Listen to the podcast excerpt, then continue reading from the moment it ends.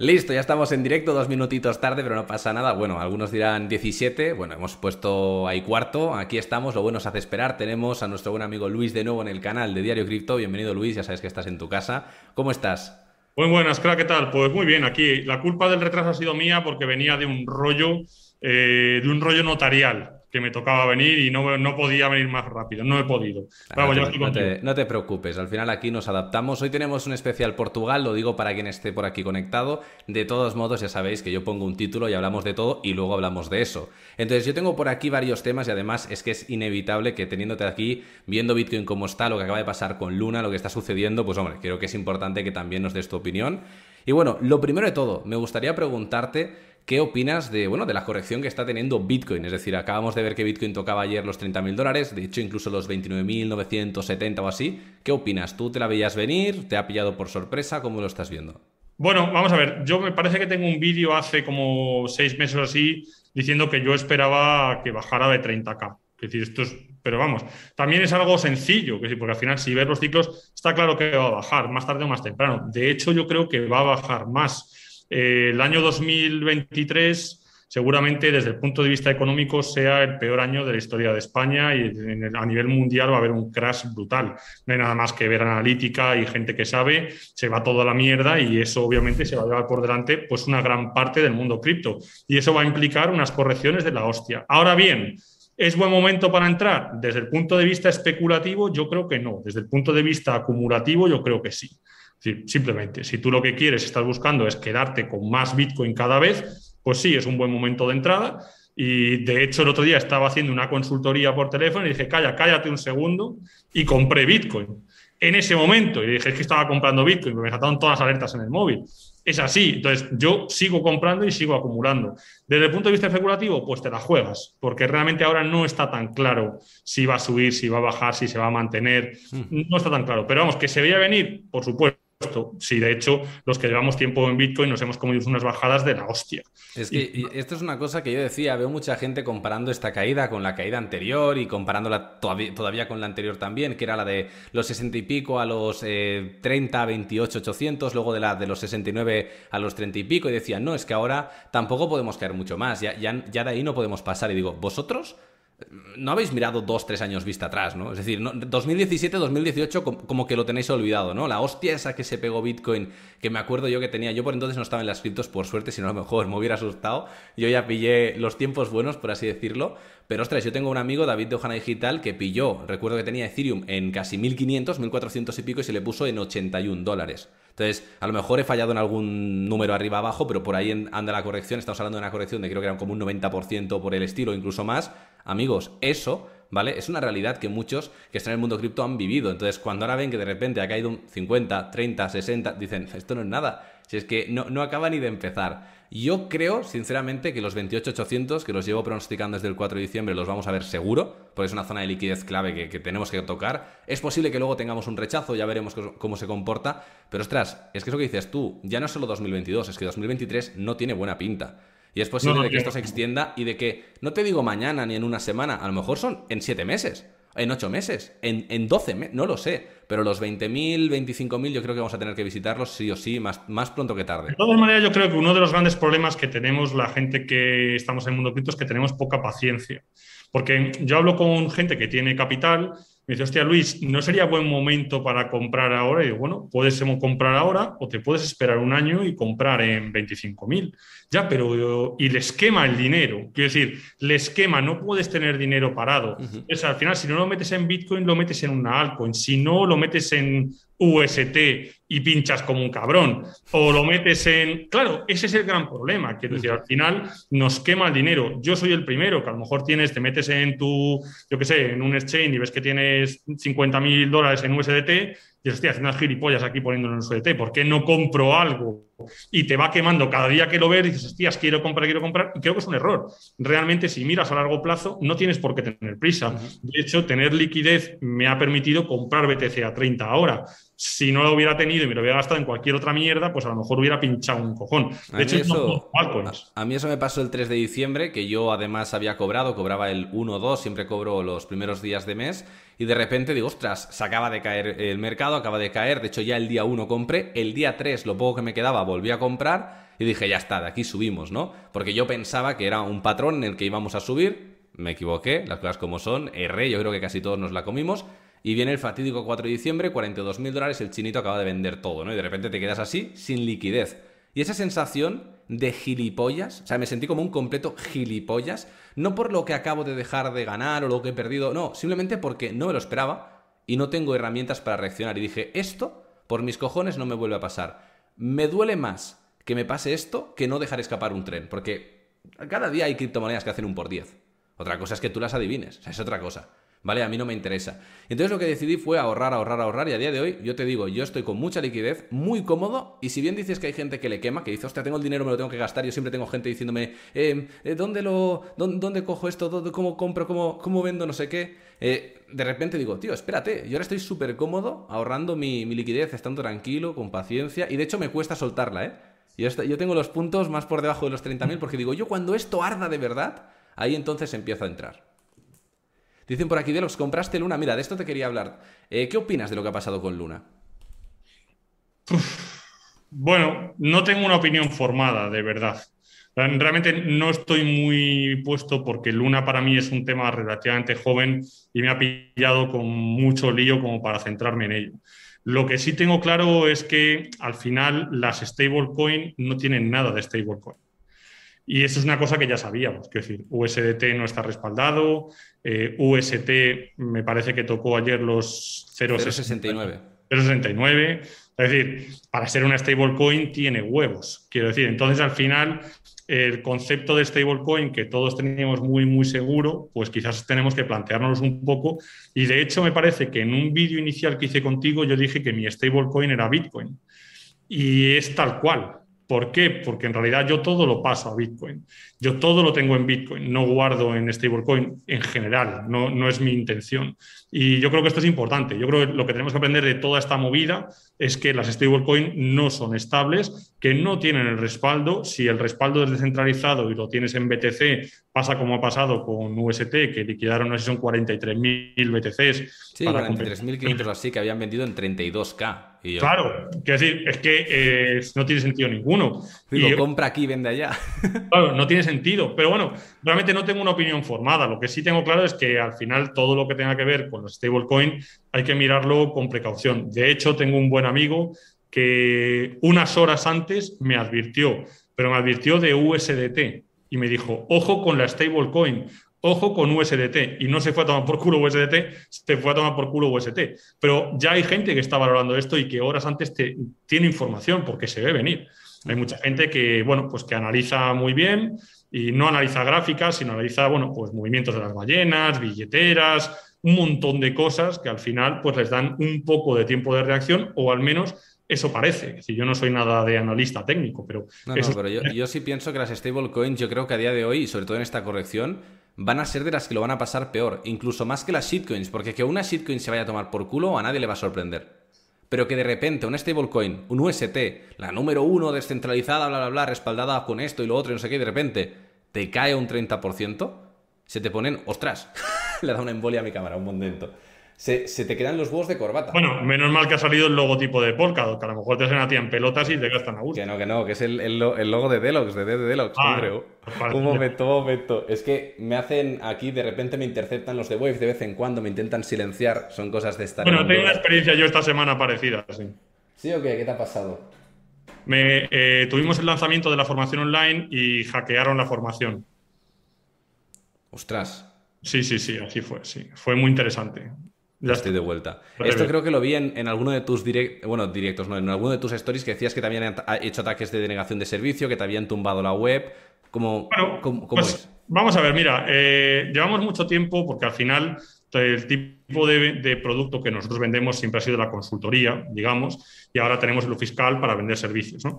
Pero había mucha demanda de gente pues, que no ha podido ir a las formaciones presenciales, gente que, aun yendo a las formaciones presenciales, lo que quería era tener una información digital que pudieran consultar, rebobinar. y entonces creamos un, bueno, pues lo que es la formación online, que es la que se lanzó la semana pasada. Y bueno, pues en realidad ha ido de puta madre. Quiero decir, la formación online tiene un coste de 800 euros, eh, no hay que pagar IVA de esos 800 euros, eh, se puede pagar en criptos. Bueno, pues la gente entra, la compra y accede, me parece, a unas nueve horas de formación, eh, ilusión fiscal española, de LATAM y de sociedades, básicamente. Hicimos la presentación, pues fui a un sitio, pues todo lleno de cámaras, bueno, hay con todo mil tíos en el Zoom en directo, ocho mil tíos en YouTube, la polla. Y de repente, hablando, ¡pum!, se va la cámara. Y claro, yo sigo hablando, se me escucha, como ha pasado ahora, se me escucha hablar, y cuando termine todo el directo, y ya terminó toda la movida, pregunto, porque había ahí siete técnicos haciendo de todo, un montón de gente, y me dicen, no, no, es que nos han tirado la web. Y resulta que ha habido un ataque de denegación de servicio a la landing donde se hacía la formación, han hackeado eh, la webcam y de hecho, la retransmisión se ha hecho compartiendo pantalla de ordenador porque la webcam estaba hackeada. O sea, una cosa loquísima. Y bueno, pues al final no está claro. Es verdad que al cabo de las dos horas se recuperó y todo bien. Pero bueno, esto mismo justo me pasó otro día. Pues, ¿Y esto, eh, esto qué ha sido? ¿Tú crees que ha sido Hacienda que te ha hecho boicot? Bueno, no creo, hombre, no creo porque, porque supongo que Hacienda sería más fino, quiero decir, no lo sé, fue como un poco burdo y vasto. Podría ir patrocinado por España, por el gobierno español. Aún así tampoco descarto nada. De hecho, te quería contar una cosa que yo creo que, bueno, no voy a dar muchos datos, pero eh, hoy hablaba con una persona en una consultoría eh, presencial en la cual me hablábamos de seguridad, ¿no? Y hablábamos un poco de qué es lo que pasa. Bueno, le han robado 1.3 millones de euros a un cliente mío eh, a punta de navaja entrándole en su casa en Las Rozas bueno, en criptomonedas, una movida, ¿no? Hice el otro día un vídeo, que sí, cosas así, entonces salió el tema de la seguridad. Y me hablaban de todo el tema este de la ley de seguridad nacional que lanzó pues últimamente el PSOE, que te podrían, bueno, hacer bloqueos, como pasó en Canadá, este tipo de cosas, ¿no? Y realmente me hablaban como en un futuro. Y tenemos que tener en cuenta que a día de hoy ya se está haciendo. Quiero decir, eh, no quiero dar muchos datos, pero yo estoy sufriendo algunas cosas que está claro que el Estado eh, no cumple las normas. Y no cumple las normas que te hace cumplir a ti como ciudadano. Y de hecho yo tengo constancia de que esto ha ocurrido así.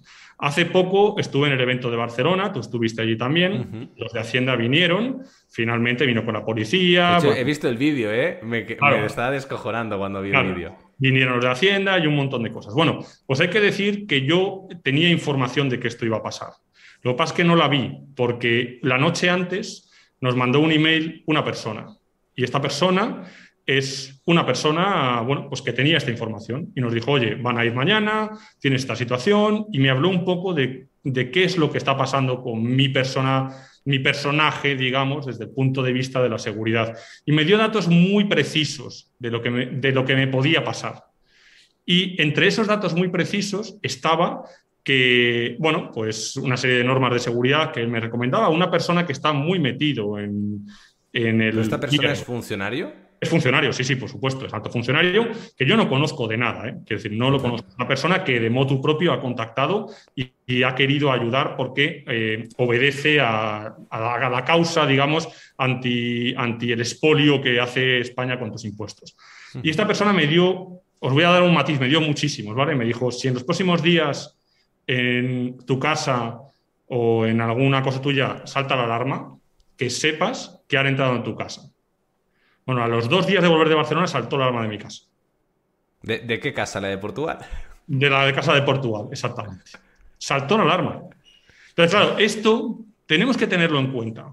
Porque pensamos que vivimos en un país guay, que hacen leyes y su puta madre, se lo pasan por la polla. Se lo pasan por la polla, y es cierto.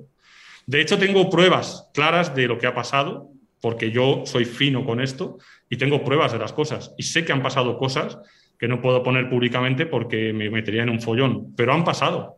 Entonces, no vivimos en un país tan guay. ¿eh? decir, y yo como persona, eh, personaje público, vamos a decir, en el foco, lo estoy viviendo. Y se está viviendo de una forma que para mí no es muy importante, pero a lo mejor en otros casos le afectaría mucho. Y realmente tenemos que tener en cuenta, este país son auténticos bandidos, traficantes, hijos de puta. Y esto es así, es decir, tenemos un Estado opresor que en el momento que sacas la patita y les molestas, vienen a por ti. Y vienen a por ti no con las artes guays de, ah, no, es que si un juez lo ordena, no, no, no vienen así. No vienen así. Y lo tenemos que saber, porque es tal cual. Por eso te lo quería contar, ahora que estamos hablando de seguridad, porque es así. Y yo creo que muchos de los que nos están escuchando entienden sin que les dé más palabras, pero la verdad es que es tal cual.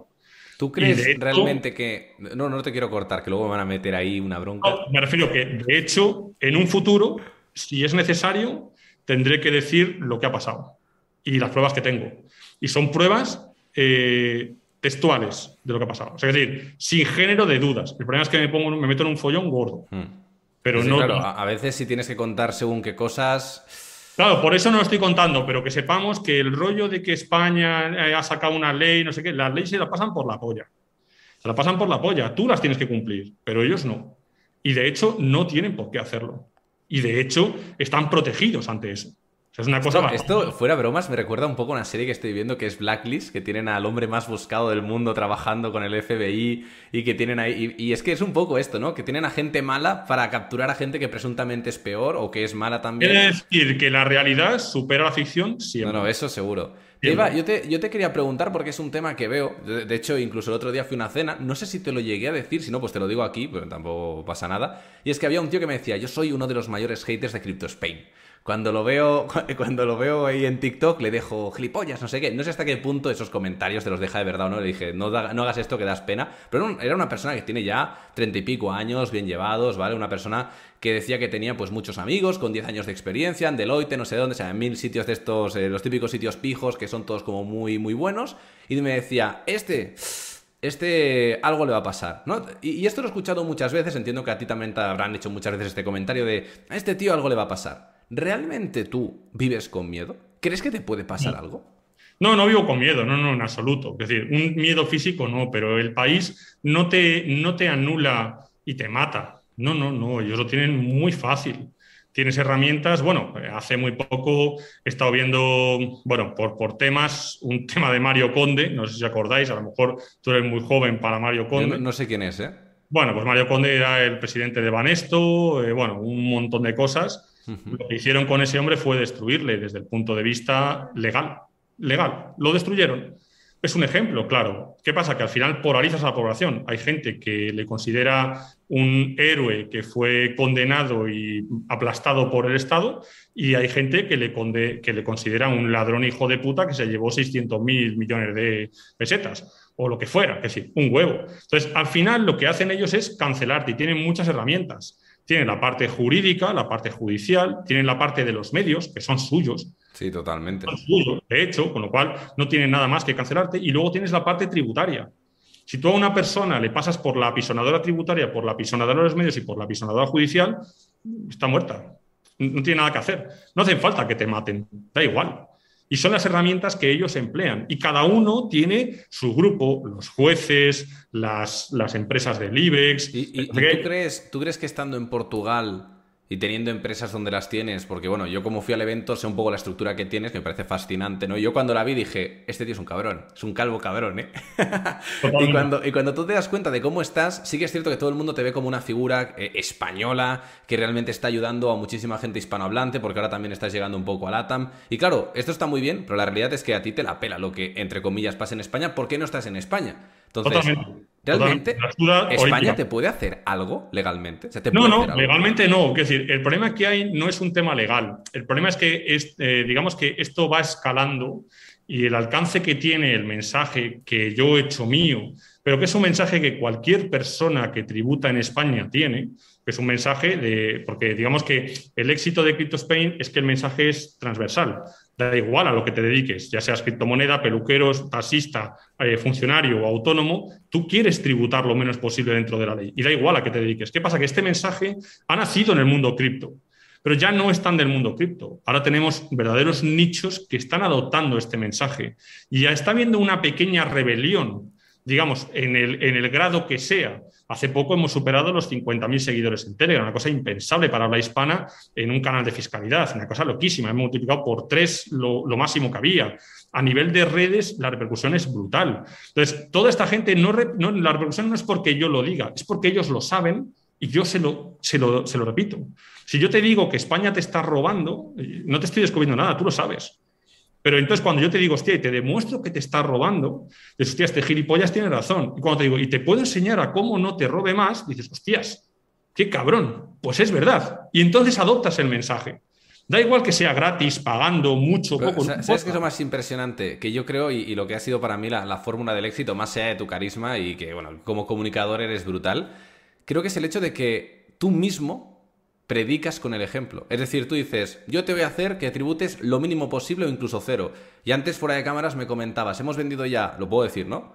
Sí, sí, hemos vendido ya mil formaciones, hemos generado ya 800.000 euros en apenas una semana y no voy a tributar nada. Tal cual. Es decir, esto, cuando tú dices esto públicamente, yo creo que la gente ya se da cuenta de, ostras, este pavo te está vendiendo una formación, un curso de cómo no tributar y no va a tributar nada y te lo dice públicamente. Es, es ya, ok, vale, ¿dónde tengo que claro, pero, pero decir, lo que sería una auténtica vergüenza es que yo te cobrara el IVA de mi formación, eh, porque no lo voy a pagar, me lo voy a quedar yo y te lo voy a quitar a ti. Lo que sería una vergüenza es que yo cogiera y te dijera, no, es que mira, de tu formación de ilusión fiscal, yo voy a pagar el 25% de impuesto de sociedades. Entonces, ¿qué cojones te estoy vendiendo? Es, exactamente es así. Entonces, al final, si tu mensaje es claro y es directo y es legal, de hecho, yo he tenido Hacienda en la Chepa hace tres putas semanas y o un mes y no han hecho nada. ¿Por qué? Porque su conclusión es no podemos hacer nada porque esto es legal. Ya está. Cambia la puta ley. Si es perfecto. Si yo no te digo que tengas que mentir a Hacienda. No, no, para nada. Cambia la puta ley y cuando la cambies, adaptaremos el sistema para seguir estando dentro de la ley. Nada más. De hecho, no sé si te lo conté, en uno de los eventos, Hacienda me pidió que les formara. No sé si te lo conté. Sí, sí, bueno, te ofrecieron trabajo, me dijiste, una señora. Trabajo, es decir, ¿Cómo, fue? Cuenta esa historia. ¿Cómo, ¿Cómo, fue esa historia? Porque eso se lo Bueno, me ha pasado en dos ocasiones ya, ¿eh? Me ha pasado en dos ocasiones. Yo tengo dos amigos inspectores de Hacienda. Uno de ellos es un alto cargo, yo lo he contado varias veces, y este alto cargo me lo dijo. Oye, ¿Te interesaría dar formación sobre ilusión fiscal en las nuevas tecnologías para inspectores de Hacienda? Yo le dije que no. Él me lo dijo, pues porque, bueno, porque sí. Y hace poco estuve en un evento en Madrid y uno de los asistentes, pues era una persona que era un inspector de Hacienda, que estaba en el mundo cripto, no era un inspector de Hacienda malo, era un inspector de Hacienda de los buenos, de los que estaba realmente él mismo haciendo eh, lo mismo que estaba predicando, es decir, siendo inspector de Hacienda, con lo cual ya dice mucho. Y esta persona me lo dijo de forma abierta, oye, pues pagamos esto, ¿te gustaría hacer formación? La respuesta fue la misma. Pero en el fondo, lo que viene a decir esto es que los propios inspectores de Hacienda están en las formaciones, pero no como inspector. Para ellos, es decir, el inspector de Hacienda que sabe cómo funciona Hacienda está viniendo a ver cómo coño lo puedes hacer para eludir al fisco. Y cuando salen de ahí dices, hostia, coño, qué bien lo has hecho. De hecho, en mi cara me han felicitado inspectores de Hacienda. Pero no es porque lo que yo esté diciendo sea muy loco. No, no, no, no. Es porque está sin regular. Y la regulación que hay es insuficiente. Si tienes el conocimiento suficiente, no tributas. Ya tributarás. Quiero decir, es así de radical. Ya tributarás. Nosotros llevamos más de mil rentas en el fiscal este año. Es una pasada. De la gente que viene con nosotros, nosotros habremos ahorrado mm, millones de euros. Es que eso te iba a decir. ¿Tú no crees que puede pasar uno de estos dos escenarios que te voy a plantear ahora? Y es, uno, por las buenas te vienen y te dicen, hey, mira, eh, que vemos que estás haciéndonos dejar de ganar mucho dinero de manera legal, todo bien, ok. Te ofrecemos este dinero y dejas de hacer lo que haces. Y opción dos, que sería por las malas, que aquí ya no te voy a dar detalles porque seguramente tú sabes más de lo que yo me pueda imaginar, ¿no? Entonces, eh, ¿te han intentado eh, amedrentar ya sea por las buenas o por las malas para que dejes de dar tu mensaje? Bueno, lo están haciendo ahora, sí. Sí, sí, sí. Esa es la verdad. Pero por las malas. Lo están haciendo ahora. Obviamente lo hacen no de una forma directa. No viene un tío a tu puerta vestido de negro y te dice te voy a matar. No funciona. Pero el mensaje llega igual de claro, ¿eh? Quiero decir, llega transparente. Ellos saben cómo hacerlo y llega clarísimo, clarísimo. Entonces, al final pensamos en un Estado, que es lo que vemos en la tele, a los cinco políticos de mierda hinchados de gordos de comer gracias a tu puto dinero y llevarse la pasta para ellos y sus familias. Y la verdad es que eso no es quien lleva, la, quien lleva el cotarro del Estado. El cotarro del Estado se ve pues, en los fondos reservados, en el CNI, en donde están las cosas que no te quieren contar Las cosas que no te quieren contar y que tú no ves en la tele, pues nadie las sabe. Hasta que estás en una posición en la cual me dices, hostias, qué raro esto, hostias, qué casualidad esto, hostia, mira lo que ha pasado. Y cuando te sientas con una persona que sabe del tema, te dice, llevas estando en el ojo del huracán con este equipo que te está vigilando durante tantos días desde hace seis meses. Y tenemos todo esto. Y entonces te cuento. Y yo lo sé porque la gente apoya lo que estoy diciendo. Y es gente que está ahí mismo, sentada, mirando mis putos informes y mirando lo de la gente que molesta a este Estado. Entonces, esa gente realmente está por ayudar. Obviamente no puedo decirlo de forma pública. De hecho, alguno de ellos no sé ni quién es, porque la información llega totalmente anónima. Desde un correo que no es un correo de Gmail, es un correo de ProtonMail o de su madre que nadie sabe nada. De hecho, yo mismo no sé si es verdad hasta ese punto, porque cualquiera me podría escribir un email, meterme una milonga y a tomar por culo. Pero lo que tenemos que tener en cuenta es que vivimos en un estado que todo está basado en el miedo. Y cuando le sacas la patita y le tocas los cojones, te vienen a por ti. ¿Ventaja que tengo yo? Pues que a mí lo que haga España me limpio el culo, literalmente, cada día. Lo que salga en el BOE y todo. Pero soy consciente de la presión yo la noto, la vivo a diario. ¿Y tú, crees, ¿Y tú crees que llegará un punto que si sigues creciendo, porque a día de hoy decías, tenemos 50.000 personas en Telegram, que son muchas, pero si lo, si, lo cuantificamos o lo comparamos con la población de España, es ridículo. No es como decir, yo tengo 100.000 suscriptores en YouTube, soy un canal hispano enorme, ya bueno, pero no me conocen en un año estamos por encima del medio millón. Es que yo creo que en un año es posible que si hay adopción, estés incluso por encima del millón. Yo realmente creo que tú te vas a convertir, te lo digo, ya lo eres, pero creo que vas a llegar a ser el, canal líder hispanohablante, ya lo eres, ¿eh? repito, pero todavía con más fuerza creo que puedes llegar al medio millón, un millón sin problemas. Cuando estés ahí, no crees, y no creo que quede mucho, cuando estés ahí, ¿no crees que entonces se van a complicar un poco las cosas? ¿Que ahí podrías tener problemas de verdad? Bueno, yo ya tengo un, espacio en el que me voy a mover a gusto cuando esté ahí. Es decir, yo esto ya lo tengo previsto. ¿Cuál es tu plan de salida o tu No te lo puedo contar, no te lo puedo contar. Ya lo verás, lo verás. Vale, Va a ponerse otra mascarilla, una en la calva. Para que claro, en realidad ya lo verás. Pero Irás con gorro. Está todo previsto, está todo previsto porque yo doy por hecho que este estado le molesto. Le molesto. De hecho, en el evento de Barcelona, yo iba con mi abogado en, al lado bueno, cuenta, lo has contado en más de una ocasión, pero recuérdalo a la gente que a lo mejor nos esté conociendo ahora. ¿Qué hacías todas las veces antes de hacer el evento por la madrugada? Bueno, yo creo que era el día anterior. A las 5 de la mañana, dentro del hotel, antes de salir del evento, yo me grabo un vídeo que tengo grabados de cada evento que he hecho eh, hola, eh, muchas gracias a todos por venir. Seguro que esté viendo este vídeo es porque el evento no se ha podido celebrar, porque me han llevado detenido a efectos de identificación o de notificación. Me estaré en el calabozo hasta el lunes. Que sepáis que todos los que habéis ido al evento, que habéis pagado vuestra plaza, no tenéis que tener preocupación por el tema del dinero. Se os va a hacer una nueva plaza del evento de forma inmediata según salga y los que no podéis asistir se os mandará de forma online más un obsequio por las molestias. Esto lo he grabado en todos los putos eventos antes de salir. Y de hecho, en el evento de Barcelona no se puso porque se le dijo a los tíos, oye, si nos hacéis retrasarnos en el evento, os denunciaremos por daños y perjuicios a los putos mm, de Hacienda y sus policías de al lado.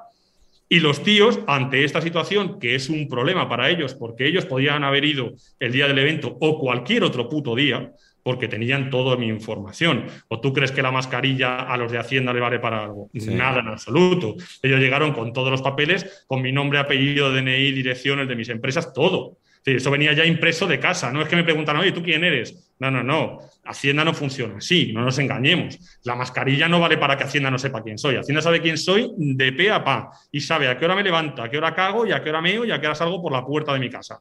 Y sabe a dónde voy, con quién me reúno y qué hago. De hecho, en mis reuniones presenciales tomo medidas de seguridad adicionales por si acaso. O sea, es decir, la cosa se pone fina. ¿Por qué? Pues porque el mensaje es el que es y está tocando los cojones. Y por otro lado, yo blindo la información de la gente que va a mis eventos y que viene a mi empresa. Blindada quiero decir, blindada. Que a mí si vienen ahora y me dicen, oye Luis, dame la información de tus clientes, te llevas una mierda. Literal, porque está blindado. Blindado es 100%. Y eso ellos lo saben, porque me consta que lo saben. ¿Y cómo consigues blindar esa información? Bueno, cifrados, bueno, hay muchas formas de hacerlo. De hecho, eh, bueno, no puedo dar muchos datos porque a lo mejor hay cosas que no saben, pero realmente no hay nada. Yo no tengo información de mis clientes que les comprometa en algo. Nada en absoluto. Bueno, a ver, ya había gente que se había puesto de nombre Batman. Es decir... Sí, sí, por supuesto, pero es decir, más allá de eso, al fin y al cabo, la gente que viene a mis oficinas o que hace una consultoría conmigo, me dice, hostia, Luis, es que, ¿y si me escuchan? No tengas problema, porque eso está solucionado. De hecho, hay formas para evitar las escuchas. Hay muchas cosas. ¿Qué parece? Te lo digo en serio. Yo un día tienen que hacer un, un superhéroe que sea Crypto Spain. y tienen que hacer una película de esto, es que es espectacular. Bueno, a mí lo que realmente creo es que cada día hablo con más gente que el discurso que yo estoy dando se lo está contando a sus familiares. Y eso para mí es el verdadero cambio. Quiero decir, más allá de que yo te lo cuente aquí o en otro foro, al final es que un tío que está en su casa y va a su primo y le dice, oye, ¿tú sabes que puedes dejar de pagar una pasta en tu puto taller de coches que te están breando impuestos están follando? Ah, no, pues no lo sabía. Pues sí, lo puedes hacer así. Y ese tío va y se lo cuenta a su padre. Y el padre va y dice, hostia, va al bar y se lo cuenta a su amigo. Esa es la puta revolución realmente de CryptoSpain. Pero no es de CryptoSpain, porque yo simplemente he lanzado la bola. Pero la bola va así y va haciéndose más grande y más grande y más grande y no tiene fin, porque nos están robando simplemente. Y es una cosa manifiesta, que eh, lo ves donde quieras. Da igual, hablo con gente que, que da pena. Da pena. Hay otra cosa que quería comentar, que era, bueno, en relación a la formación que habías mencionado, que ya habíais generado pues mil ventas y todo esto, yo lo he publicitado hoy, ¿no? Porque digo, ya que vas a venir y que es el último día de la oferta, digo, bueno, lo dejaré en el primer enlace del directo, lo compartiré. Y bueno, la verdad, el feedback ha sido positivo, hay gente que ya ha estado comprando, pero es que me he encontrado un par de comentarios que yo la verdad los leía y digo, esta gente, te lo juro que me encantaría que alguna vez se plantearan ir ya no a la formación, ¿vale? Que a lo mejor es, es cara para algunas personas, no llegan, ok, pero a un evento o que vean tus vídeos, porque realmente te das cuenta de que no eres ningún charlatán, que eres una persona que sabe de lo que habla y que realmente tiene resultados. Y decía gente, ostras, ¿yo para qué voy a pagar 800 dólares, cuando realmente luego valdrá creo que eran 1200? ¿Para qué voy a pagar 800 mil, da igual lo que sea? Eh, si realmente, eh, pues yo qué sé, para lo que estoy ganando a lo mejor no me compensa. Hombre, ¿A quién crees que no le compensa esto? Pregunto, ¿eh? Bueno, vamos a ver, aquí hay que entender, también esta es una cosa que yo he hablado y en el directo de, que yo hice presentando la formación, que lo tienes en YouTube, de una hora y pico, lo explico. Vamos a ver, el contenido que yo genero gratis es suficiente para que cualquier persona que tenga esto de curiosidad y de dedicación aplique y pague menos impuestos. No hace falta que pagues nada. Te pones a ver contenido, tienes 2.000 vídeos, literalmente. A ver si tienes los cojonazos de vértelos, porque hay gente que los ha visto. me dice, hostia, Luis, he empezado por el primero y acabo de llegar. Llevo dos meses. Y ole tu polla, porque realmente, y dice, joder, la información es brutal. Toma nota y aplícalo. Y no tienes que pagarme nada. Tienes un canal de Telegram en el que publicamos cada puto día vídeos, BOE, información. Ahora, ¿qué pasa? Que si tú quieres tener una información un poco superior o que te aplique a ti, tienes la membresía. Te das de alta, pagas 100 pavos al mes y accedes a un canal privado y a cuatro Zooms al mes en el cual resolvemos dudas. Ahora, que tú quieres hablar conmigo en persona, pues haces una consultoría, pides hora y cuando te toque la haces. Ahora, que tú lo que quieres es una información muchísimo más global, te vienes a un evento mío presencial, que son tres horas y media de formación. cabe, decir que yo he ido al evento, eh, sí que es verdad que me invitaste, yo te lo agradezco, si no ya te dije que si no te lo pagaba, que no había ningún problema, y te digo que yo creo que es barato. Es decir, yo de, de primeras decía, ostras, 200 pavos o 200 y pico pavos por ir a un evento, este tío también tiene que estar muy confiado en lo que, en lo que explica, ¿no? Y debo reconocer que está muy bien. O sea, yo salí de ahí y de hecho veía primero el primer grupo que salió, porque yo venía al segundo, me vinieron mucha gente, ¿no? Que, me conocían y me decían, buah, tío, he salido motivadísimo, he salido que veo que voy a, pagar mucho menos que no sé qué. Y digo, totalmente, pero bueno, tan bueno ha sido. Y me dicen, sí, sí. Y cuando yo lo viví, cuando lo vi, dije, qué cabrón es este tío, es muy bueno. O sea, yo salí contento. Vamos a ver, la cuestión viene que una vez que ya no vienes a la formación porque te queda lejos, tienes la formación online. La formación online no es para todo el mundo. La formación online es para un tío que tiene dinero o que se quiere meter en el mundo cripto o que tiene interés por la fiscalidad. Si tú compras criptomonedas y no sé qué, ¿para qué me vas a pagar a 1.800 pavos? Compra Bitcoin, que está barato, ahórratelo. Si yo a mí no me vas a sacar de pobre y a ti te va a afectar, pues compra Bitcoin. Ahora, si tú lo que quieres es tener un puto negocio, quieres emprender y quieres que cada puto mes, por ejemplo, tú que a lo mejor facturas, imagínate, eh, 5.000 pavos, imagínate yo que factura 5.000 pavos al mes, mm. 5.000 pavos al mes, a ti te va a estar pagando del torno de 12 o 15.000 pavos al año Hacienda. Mínimo. Bueno, pues tú te gastas los 800 pavos y le vas a pagar 1.000. Te he hecho ganar 11.000. Si eso tú no lo ves, pues coño, vete a la parte gratis, que hay un cojón de vídeos si no pasa nada, pero si yo no tengo ninguna obsesión por venderte, si realmente la formación, si yo la pongo a 800, se vende igual que si la pongo a 1500. Te lo juro, da igual, porque el tío que quiere crees que el precio, ¿Tú crees que el precio es caro? Es que luego, luego habían comentarios que decían, es que ha puesto el precio muy caro. Eh, uy, se te vale, que se te, están aquí hackeando también la cámara. Digo, que nos, hacen ataques, nos intervienen. ¿Tú realmente crees que la formación es cara o cómo has llegado a este precio? ¿Por qué 800? ¿Por qué 1200? ¿Por qué, este precio? Es que esto es muy sencillo. Ponte un caso, tú mismo. ¿Cuánto cuesta nueve horas de tu contenido grabado es proceso para ahorrarle dinero a la gente? Tú imagínate que tú tuvieras que ir a un sitio, grabar nueve horas de contenido para que la gente se ahorre pasta. ¿Cuánto vale eso? A ver, yo, te digo una cosa. Tú lo sabes bien porque vas a colaborar con Dojo Crypto. Dojo Crypto no van a ser nueve horas. Sí que es cierto que no se va a ahorrar la pasta que te ahorras tú. Es decir, yo creo que lo tuyo es lo compro y rápidamente tengo el profit. En mi caso es te hago un acelerador cripto y te ahorro dinero no porque te voy a hacer ganar pasta, que va a ser una consecuencia de hacer las cosas bien, sino porque te voy a ahorrar que pierdas dinero con cagadas que debes conocer y con toda la información de valor que creo que necesitas para hacerlo bien. Pero claro, si yo te digo a cuánto vendería mi tiempo, o sea, yo no lo vendo. O sea, de entrada no lo vendo. Entonces, si realmente estos productos creo que pueden funcionar es porque llegamos a mucha gente. Yo si no, no haría eso. Y si tuviera que venderlo, o sea, no, te Pero hay que tener en cuenta que el concepto de cuál es el precio y cuál es el valor son cosas distintas. El precio, al final, tienes que marcar un precio. De hecho, es que ¿sabes qué pasa? yo, yo soy consciente de lo que cuesta hacer una hora de contenido grabado, de calidad, todo el trabajo que hay detrás. Y yo entiendo que la gente normalmente no es consciente. De hecho, yo en Dojo Crypto el precio que iba a poner era de 2.000. Iba a hacer un upgrade de 1.000 a 2.000 porque creo que al colaborar con más gente, al hacerlo todo mucho mejor, después de un año de experiencia, ya teniendo una formación en activo que ha tenido éxito, dije, ostras, lo subimos al doble y al final creo que lo voy a sacar en 1500 o así, porque siento que hay un punto en el que la gente no solo tiene que obtener algo que sea de mucho valor, sino que cuando lo compren, yo quiero que rápidamente digan, qué ganga. O sea, quiero que tengan esa sensación. Vamos a ver, yo te cuento, la formación que se da en el online, yo la he aprendido perdiendo una casa de medio millón de euros. Por ejemplo, hmm. yo tenía una casa de medio millón de euros y a mí el Estado me la ha quitado, embargándome. Yo he tenido que emprender y estar embargado y comérmelas dobladas. He creado sociedades por todo el puto mundo.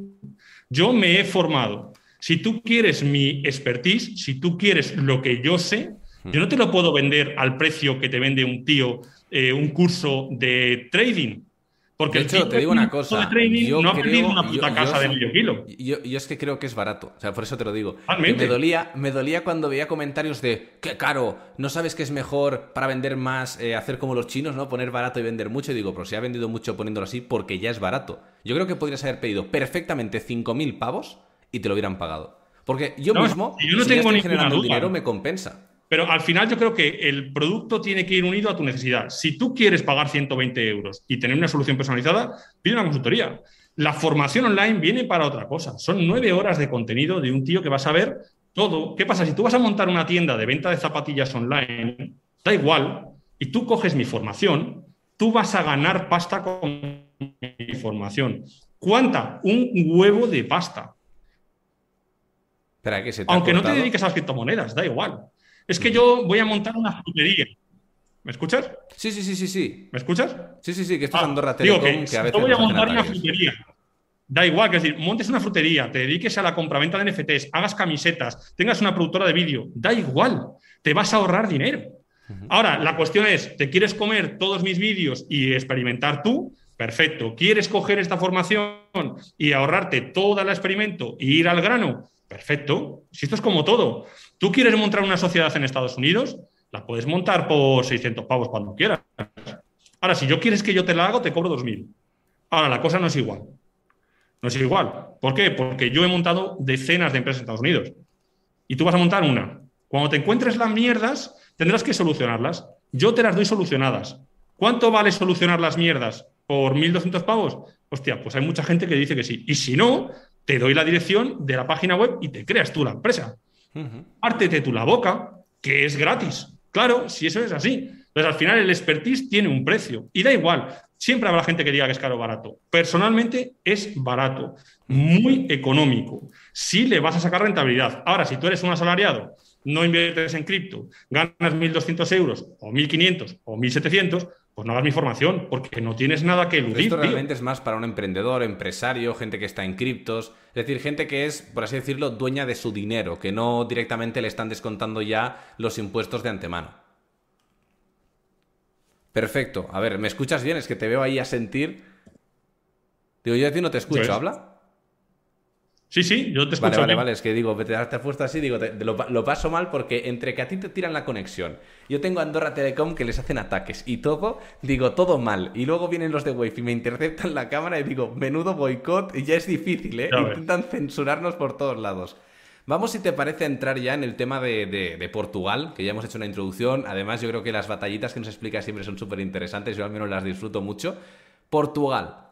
¿Por qué Portugal? Esa sería la primera pregunta, ¿no? Porque realmente tenemos Andorra, tenemos un montón de sitios también conocidos, Dubái está ahora mismo también muy, digamos, eh, que, mucha gente se está yendo. ¿Por qué Portugal? Bueno, Portugal tiene dos cosas fundamentales, pero hay que separar. ¿Quieres vivir en Portugal o no? Esto no es lo mismo, ¿vale? ¿Por qué? Porque hay gente que lo que quiere es cambiar su residencia fiscal, pero sin cambiar su residencia real. Entonces, ahí solo tienes la opción de Portugal. ¿Por qué? Porque entras en coche y sales en coche sin necesidad de coger un avión, sin que haya una fiscalidad de tránsito cada vez que pasas de arriba abajo. Esa opción solo te queda Portugal. Si tú vas a Andorra, estás identificado cada vez que entras y cada vez que sales. Si tú vas en avión a Dubái, pues es Dubái. Cada vez que coges un avión, se nota. Si vas a Malta, ¿sabes? Es decir, esto es una cosa importante. Ahora, ¿por qué Portugal? Portugal es el único país de Europa que ha legislado a favor de la tributación cero en criptomonedas. Simplemente. Y esto hace, en comparación con España, un salto de aquí a aquí. Es decir, es la polla. Pero además, Portugal sabe que lo que quiere es traer valor al país. Lo que quiere es que la gente que gana pasta y que tiene algo que aportar venga a su país. Todo lo contrario que España, que lo que quiere es cuanto más ganas, más pagas. Por lo tanto, al final, que hace? Que la gente que vale se va. Es normal. ¿Y qué te queda en España? La purria o los que no se pueden ir. Simplemente, no tiene más. Hay gente muy válida que se queda en España porque no se puede ir pero no porque quiera estar en España y no es un rollo tipo, ¿Qué tipo de personas no se pueden ir a Portugal? Bueno, pues sobre todo, eh, normalmente suele ser gente funcionaria, principalmente, porque no quieren dar el salto a perder sus, digamos, sus ventajas eh, adquiridas durante tantos años de ser funcionario. Por otro lado, los asalariados. Es decir, eh, uno de los mayores saltos al vacío que se puede dar en España es ser asalariado y convertirse en emprendedor. Eso es algo que muy poca gente decide hacer. Gente que dice, hostia, no, que le den por culo a esta empresa, me voy sin paro y me voy a emprender. hay muy poca gente que lo haga, muy poca gente. Entonces, al final, ¿quién no se puede ir? Pues los que están en el escalafón más bajo, porque no tienen garantía económica para salir, me refiero de escalafón bajo de ingresos, quiero decir, o los que porque trabajan para el Estado no tienen facilidad para irse. Hablo de policías, bomberos, guardias civiles, funcionarios de todo tipo. Toda esta gente no se puede ir, a no ser que dejes tu trabajo. Entonces, esa gente lo tiene muy difícil. Pero ojo, hablo con decenas de policías, decenas de militares, decenas de personas. Hablo con políticos. Es decir, gente que, que se puede ir. De hecho, muchos de ellos, los que les ha ido realmente bien y ya tienen claro que tienen un sustento y que no es un salto al vacío, piden una excedencia y se van se van directos a Portugal. Eso en cuanto a las ventajas que tiene Portugal básicas, que es el 0%, que es lo que te da eh, por las criptomonedas. Pero luego tienes la residencia. Antes de que expliques estas, ¿qué otros países, para, para también poder comprarlo, qué otros países tienen ese tipo 0% en criptos? Pues en realidad Dubái. Dubái sería el ejemplo más claro y realmente ninguno más ha legislado. Otra cosa es que tienes casos como el caso de Suiza, tienes casos como el caso de Malta, bueno, tienes algunos otros que a pesar de que no tienen una legislación específica no están tributando, pero están pendientes de legislación. ¿Qué pasa? Que el dar el salto a cambiarte a un país que no tiene una legislación específica, pues eso es una locura, porque mañana llegas allí, te instalas, pasan seis meses, sale una regulación y te tienes que ir porque para lo que ha sido no hay una legislación. Por eso Portugal a nivel de seguridad jurídica es lo más interesante a día de hoy. ¿Y, en, qué caso puede ser más interesante Dubái que Portugal? Bueno, Dubái es muy interesante eh, principalmente si quieres montar un negocio relacionado con el mundo cripto. Pero ya no es un tema de fiscalidad personal, es un tema societario. Digamos, Dubai tiene grandes ventajas y además no hay que engañarse. La comunidad cripto de Dubai es la más potente del mundo. Obviamente, toda la pasta del mundo cripto en grandes niveles, digamos, a nivel de proyecto, está ahí. Si tú quieres emprender y cogerte un rig de minería, no te vayas a Dubai. Pero si tú lo que quieres es montarte un exchange, vete a Dubai. Por ejemplo, este, este nivel en Dubai sí lo tienes, pero no es para el ciudadano medio. De hecho, tú en Portugal, con dos o tres mil euros al mes, eres el puto amo de Portugal y en Dubai eres el puto mierda de Dubai. Es que yo, estuve mirando un poco el tema del nivel de vida, ¿no? Porque al final la gente dice, yo quiero cobrar esto, el otro. Tú puedes, puedes irte a Estados Unidos y cobrar 5.000 al mes y gastarte 3.000 y que te queden 2.000 dólares y decir, ostras, ¿qué hago yo con esto? O sea, al final es así. Entonces, en lo que yo encontré cuando estuve buscando irme a Andorra, irme a irme allá, vi que Portugal era uno de los países más interesantes porque era como muy pobre, pero había mucha seguridad. Es decir, sí que es cierto que hay barrios, como en todos los sitios, que bueno, que no son. que es mejor evitarlos, pero era como el que dentro de calidad de vida, teniendo poco dinero, era de lo mejor que había.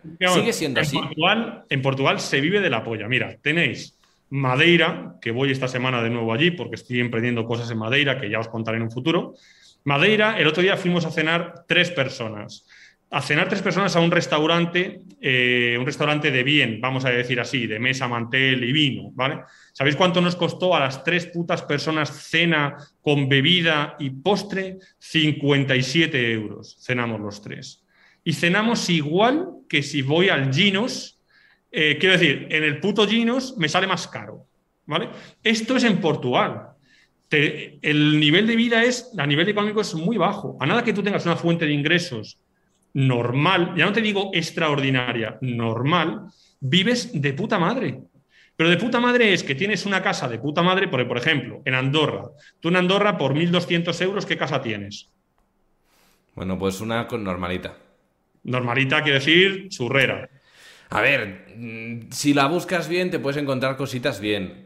Y yo, por ejemplo, yo te digo, la mía está bien posicionada, no es tampoco el espectáculo, no tiene jacuzzi, ni zonas comunes, ni cosas de, esto, ni una terraza, de la, o sea, nada de esto, pero son 115 metros cuadrados, 1800. Vale, 1.200 euros en Portugal, con embarcadero, chalet, seis habitaciones en Aveiro. Tengo un amigo que está ahí. Con embarcadero que sale de su chalet al mar en barco.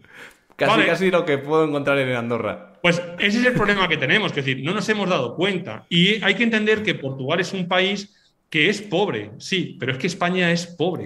De hecho, yo te diría que en Andorra, por, por amigos míos, yo porque me, hemos sido cuatro personas, pero amigos míos que son pareja, que van de dos, de dos, un piso decente, bonito, sin amueblar, no céntrico, en plan que te tienes que comer luego el coche 15 minutitos sí o sí, 1500 pero, un poco una idea. pero luego la vida, ir a la compra. Mira, una cosa que a mí me llama mucha atención, tú vas a la compra en Portugal y el tío que tienes delante, pues eh, te dicen, son 23,17. Y el tío abre el monedero y va y saca los 17 con los putos céntimos. ¿Hace cuánto que no ves eso en España? En España vamos al súper y dejamos propina, macho. Somos gilipollas, vamos de guays, somos pobres de mierda. Y endeudados tú, tus hijos y tus nietos. Y en Portugal lo saben y entonces no, no van de chulos. Portugal no van tirándose el pisto. De hecho, mira, hay una cosa, mi padre se compra unos zapatos, que siempre se ha comprado en España, que le costaban 120 pavos. Se ha comprado unos zapatos que le cuestan 36 euros en Portugal y son mejor, simplemente mejores zapatos y cuestan un tercio. tú, ¿qué pasa? No pasa nada, es que en Portugal saben que son pobres y aquí somos gilipollas. Y esto cuando lo entiendes, dices, en Portugal estoy más a gusto. Mira, el otro día estaba en Madeira, mucha gente tiene miedo con el tema del idioma en Portugal, hostias, que es un país, tal. Madeira no van españoles a Madeira. ¿Por qué? Porque tienes a Tenerife a 400 kilómetros. Entonces todo el mundo dice, bueno, me voy a Tenerife, que es un, secarral, porque está todo seco, la parte sur, pero tiene las playas de puta madre, me hablan en español y es guay. Bueno, 400 kilómetros más al norte tienes una ciudad que es un puto paraíso, que se llama Funchal. Tienes una zona espectacular, verde, actividades deportivas, el precio bajísimo, pero claro, no hablan español. De hecho, no hablan español porque no hay ni un puto español. Los restaurantes tienen la carta en todos los idiomas menos en español. Da igual, porque no los quieren. No, no nos quieren los españoles. Ahora, tú vas allí y tú le dices a una tía, lo que sea en español, la tía, bueno, la tía te pregunta en inglés, tú le respondes en español y ella te responde en portugués. Y os entendéis todos, no pasa nada, no hay ningún problema, todo el mundo ha entendido la conversación. Entonces, al final los portugueses son personas súper abiertas, súper simpáticas y desde el punto de vista económico, que es lo que nos importa a nosotros, es un país en el que no te van a robar más que en España, quiero decir, porque obviamente habrá barrios malos, pero en España hay barrios de puta Porque en España roban mucho, ¿eh? Claro, quiero decir, puedes dejar el coche y no viene el gilipollas y te lo araña porque tu coche es bonito y le molesta porque tiene una mierda de coche y te lo araña. Eso en España pasa y allí no pasa. Por eso los coches bonitos están en garajes privados y no están en la calle. Porque les rompen. ¿Por qué? Porque les toca los cojones que tengas un coche bueno. Eso es un tema de envidias españolas. En Portugal no pasa nada, te la suda. Tú vas en Portugal, vas a Madeira y te encuentras coches de 150.000 pavos aparcados por la calle y lo dejas de noche. Y no pasa nada. ¿Por qué? Porque no viene un gilipollas a puto coche y te lo raya. No, no pasa. Porque si haces eso, en Portugal te meten un puro que se te olvida, vamos, hasta cómo te llamas. Aquí no pasa nada. ¿Sabes? Es que raya un coche de 150.000 pavos. Ah, como soy insolvente y lo pagar a mis padres, tengo 16 años. Gilipollas. Había que dar una manta de hostias y ponerte a bailar. ¿Qué pasa? Que en España das una manta de hostias a un chaval de 16 años y te llevan a la cárcel. Toda la vida pasaba así. A mí mi padre me despistaba y hacía ¡pum! ¡Ostión! Y ya no me despistaba más. Ahora esto no puedes hacer. Entonces, estamos agilipollados. Se nos ha ido la olla y España no tiene futuro.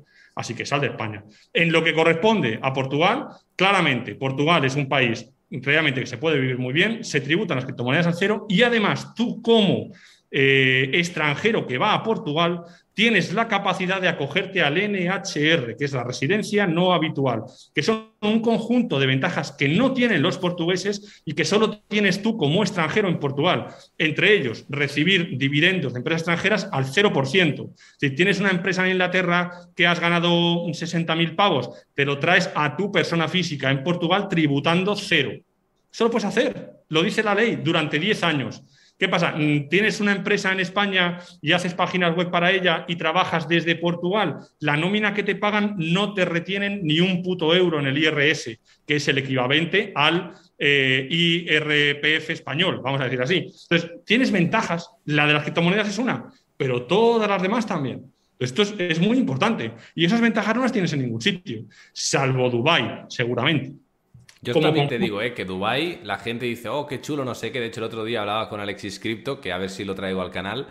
Y ostras, me decía, yo estoy en Dubai, creo que esto es público, creo que ya todo el mundo lo sabe. Estoy en Dubai, estoy, también estaba con Mani Tawani, que me hizo un par de comentarios, porque lo conoce y habían hablado de mí. Y yo, bueno, pues nada, mándale saludos. y, y, sin más, estuvo la cosa así graciosa y me dijo, ¿y por qué no te viniste a Dubai? ¿No? Que aquí es donde está mucha gente cripto, no sé qué. Y al final llegué a la conclusión hablando con él y, me di cuenta de que realmente en Dubai quien va es la gente que quiere hacerse, ya no millonaria, sino mega hiper multimillonaria que quiere trabajar 25 horas al día. Es gente con unas aspiraciones económicas enormes que trabajan y trabajan y trabajan y realmente es lo que te encuentras ahí, ¿no? Luego tenemos Andorra, para los que me preguntaban, ¿de lo se va a ir a Portugal? No, yo me voy a quedar en Andorra por algo muy básico y es que a mí la parte tributaria es que me la pela.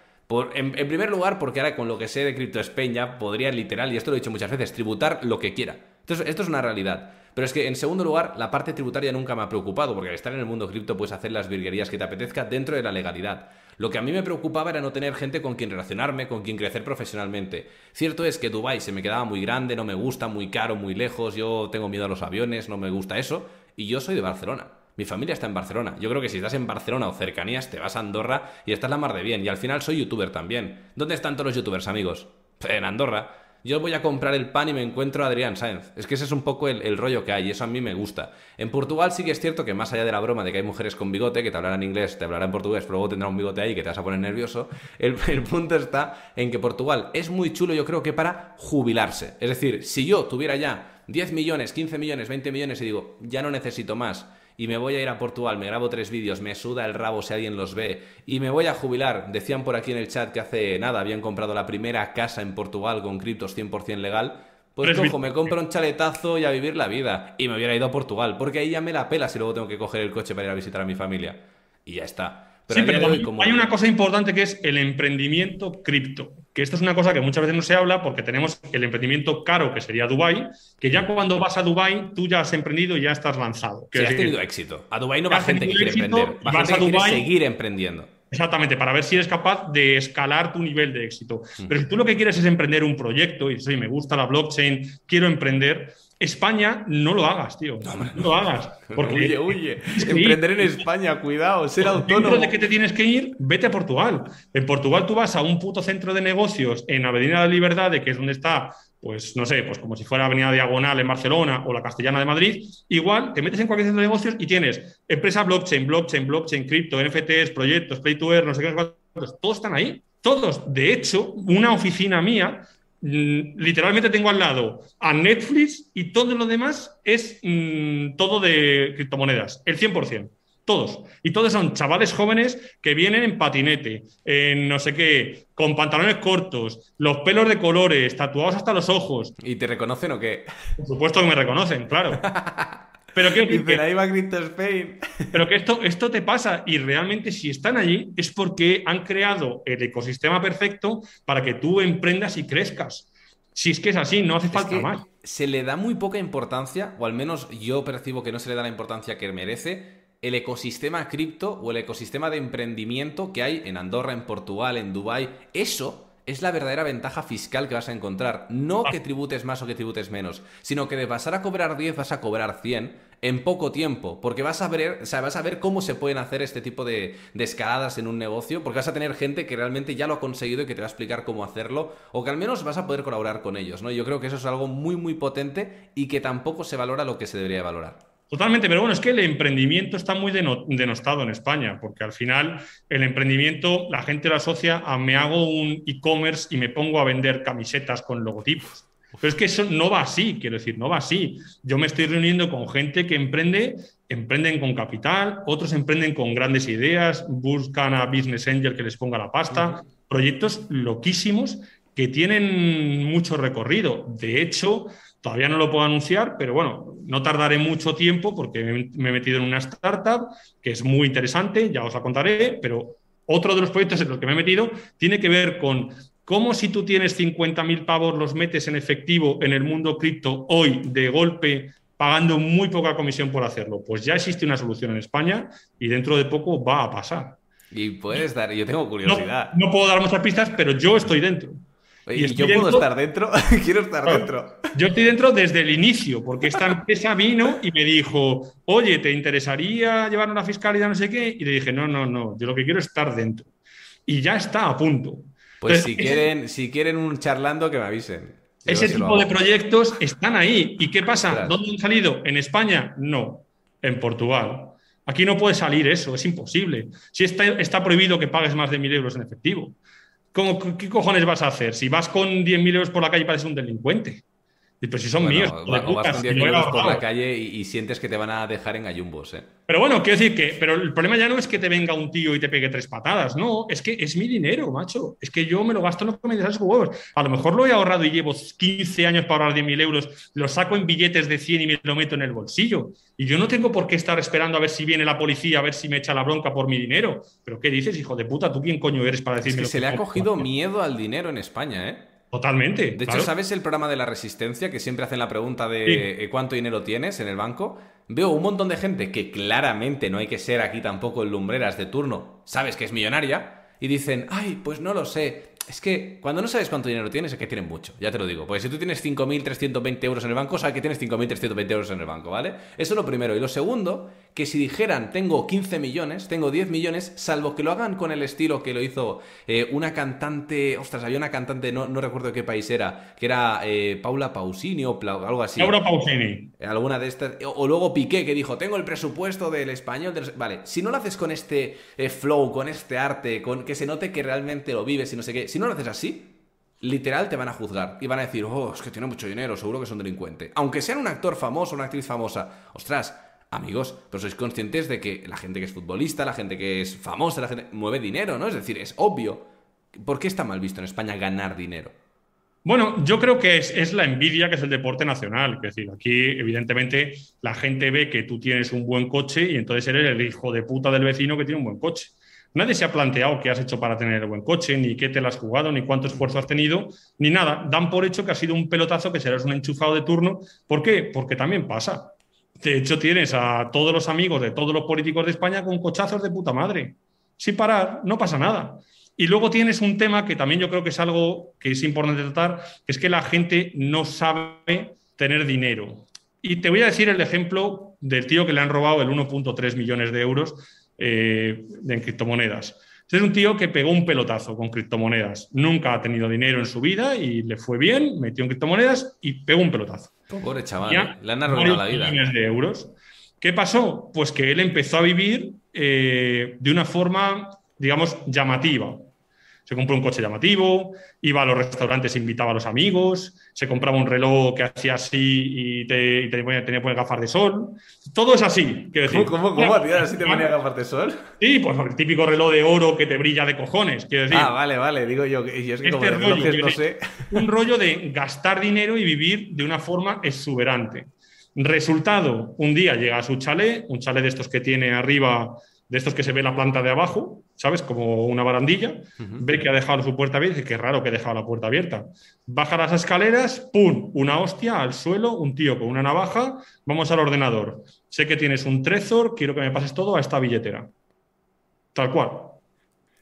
Punto. ¿Qué coño haces? ¿Te vas a pegar con una bala kosovar? ¿Con una navaja? No. Entonces, ¿qué ha hecho el tío? Pero ojo, que dijo, puta no fue, mándamelo aquí. No, no, mándame primero un poco de prueba para ver si llega. Que tiene huevos el tema también. Y el tío le pasó un poco para ver si llega y luego le mandó el resto. Le pegó de hostias y se fue. Así es la vida. Entonces, ¿qué pasa? Que también hay miedo a decir cuánto dinero tienes porque te pone en una situación muy complicada. De hecho, no somos conscientes. Pero si yo entro ahora en tu casa, mm, hace 10 años yo te decía, dame todo lo que tienes. Y aunque tuvieras, diría, pues no puedo, pues está en el banco. Vete al banco y roba el puto banco. Yo te llévate mi reloj, mi móvil, mi ordenador y mis gallumbos. Perfecto. Pero ahora no, ahora llego y te digo, dame todo lo que tienes. Ah, no tengo nada, una polla como una olla. Vamos a ver. Yo aquí me lo he montado bien. A mí no me puedes robar. Pues hay que, hay porque no, no, tengo acceso ni yo. O sea, lo he montado bien. Pero porque ya he sido previsor. Es decir, yo, yo tengo un, fondo para mi día a día, ¿no? Por si tengo que tocar algo. Es decir, si me vienes a robar, me vas a robar poco. Me vas a robar 10.000 euros, o sea, no me vas a robar más. Y lo demás no tengo acceso. Y esto es una cosa que, hago justamente para evitarme esto. Claro, pero hay que tenerlo en cuenta y hay que interiorizarlo, porque ahora mismo nuestro banco es nuestro móvil. Claro. Ahora va la gente y dice, voy a robar, entran a tu casa a robar y no van a buscarte una caja fuerte, van a buscar libretitas y papeles cerca del ordenador. A ver dónde tienes 12 putas palabras apuntadas y me las llevo y te dan por culo.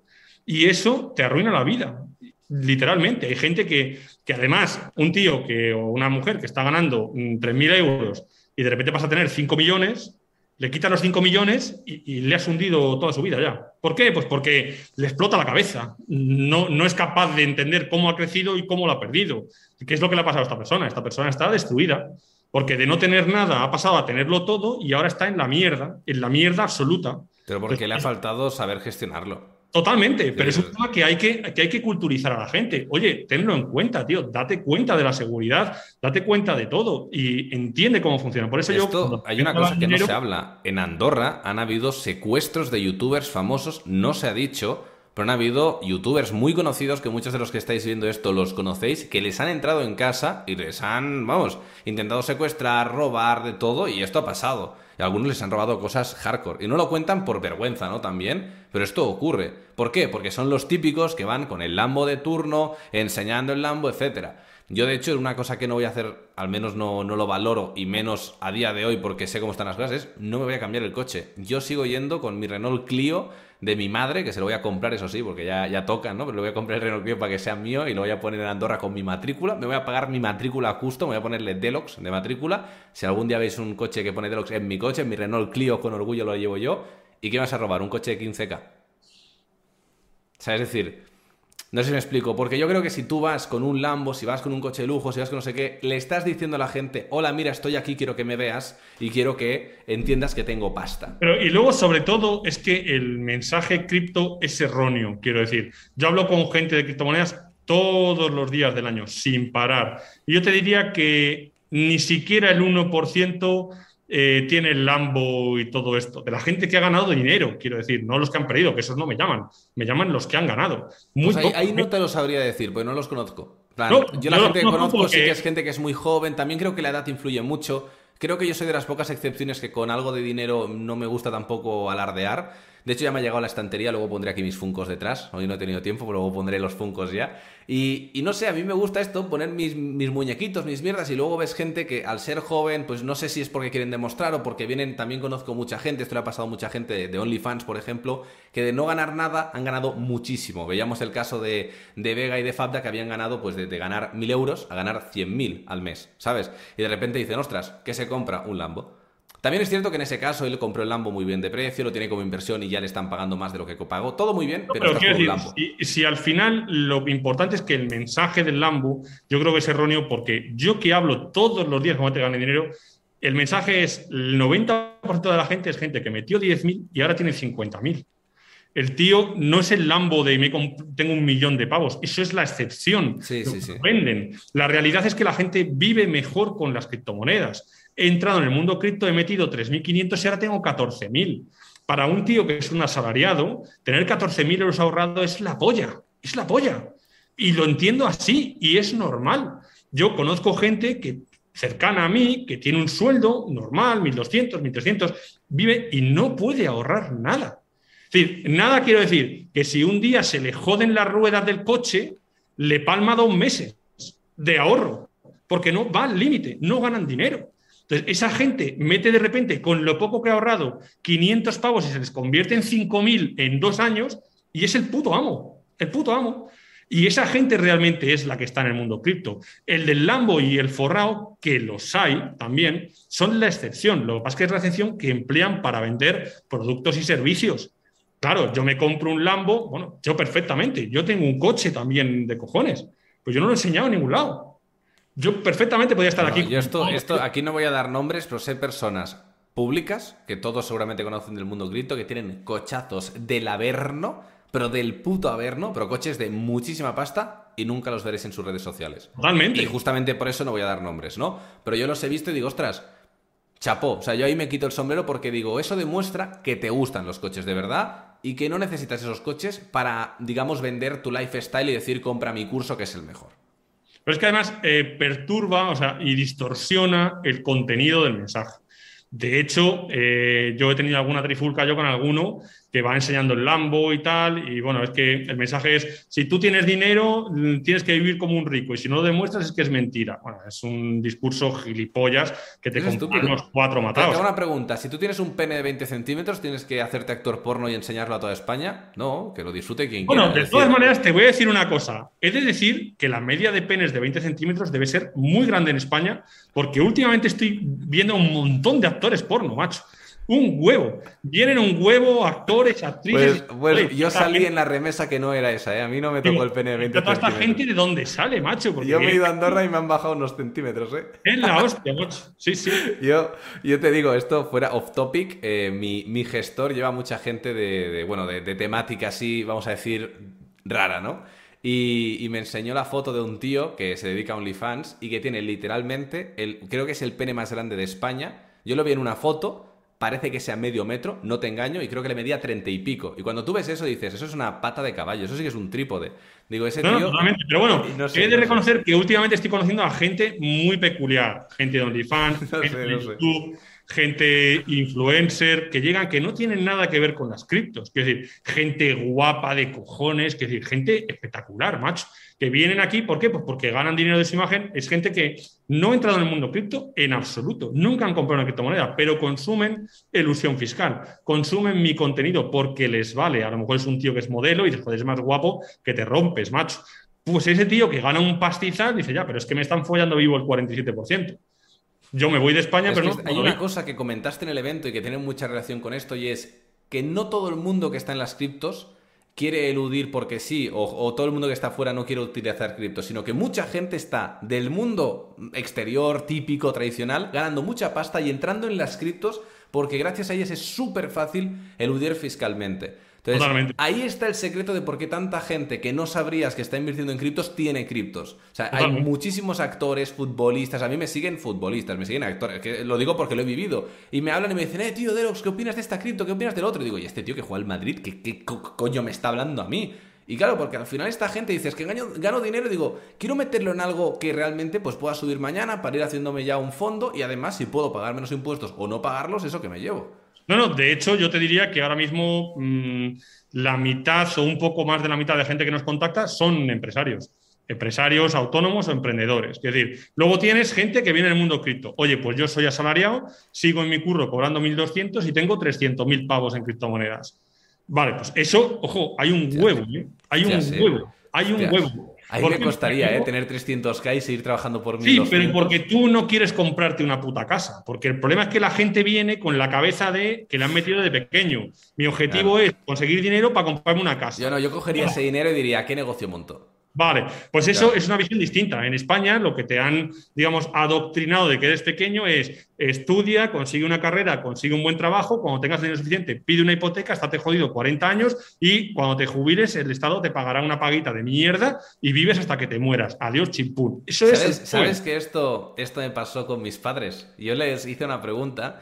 No quiero que suene mal, ¿eh? pero es porque al final yo creo que un motivo, o digámoslo de otra manera, una manera de llegar a ganar más dinero es ponerte metas y que tengas pues, una motivación para llegar a ellas, ¿no? Porque a ti te habrá pasado también que a la que cobras más de X dinero, no sé si son los 3, 4, 5, no sé qué número decían, ya como que te suda un poco ganar 10 o 20, aunque al inicio te pueda flipar, luego te es irrelevante, ¿no? No te cambia. Y a ti, por ejemplo, ahora que te está yendo la vida genial, seguro que ya te da hasta igual lo que estás ganando. Te la debe pelar tres pueblos. Entonces, yo le cogí a mis padres y les dije, hostias, me habéis ayudado mucho, me habéis dado una formación de la hostia, me pagaron el coche, me pagaron una formación en una universidad de 60 casas, se han desvivido por mí. Y les dije, ¿cuánto cuesta jubilaros?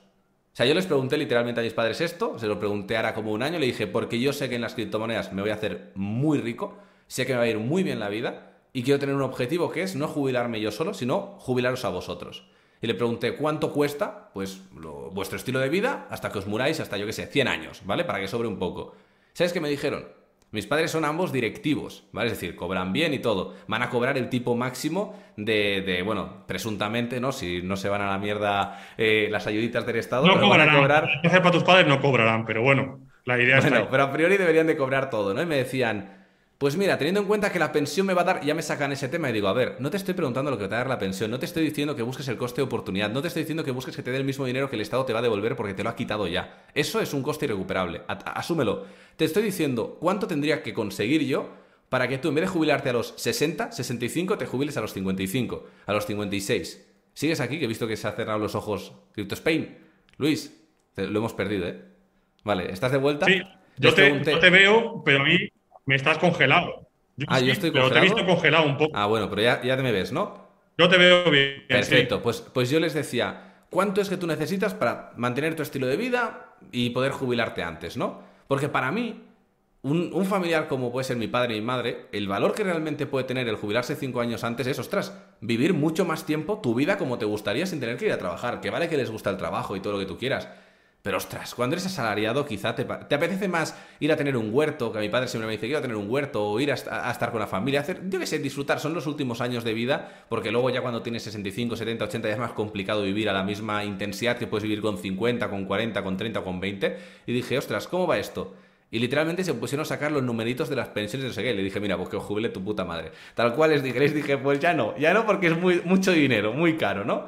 Claro, al final esto es lo que pasa. Y yo me doy cuenta de que muchísima gente tiene en la cabeza, ostras, ya que me han robado tanto, dejo que me roben un poco más y luego que me paguen la pensión.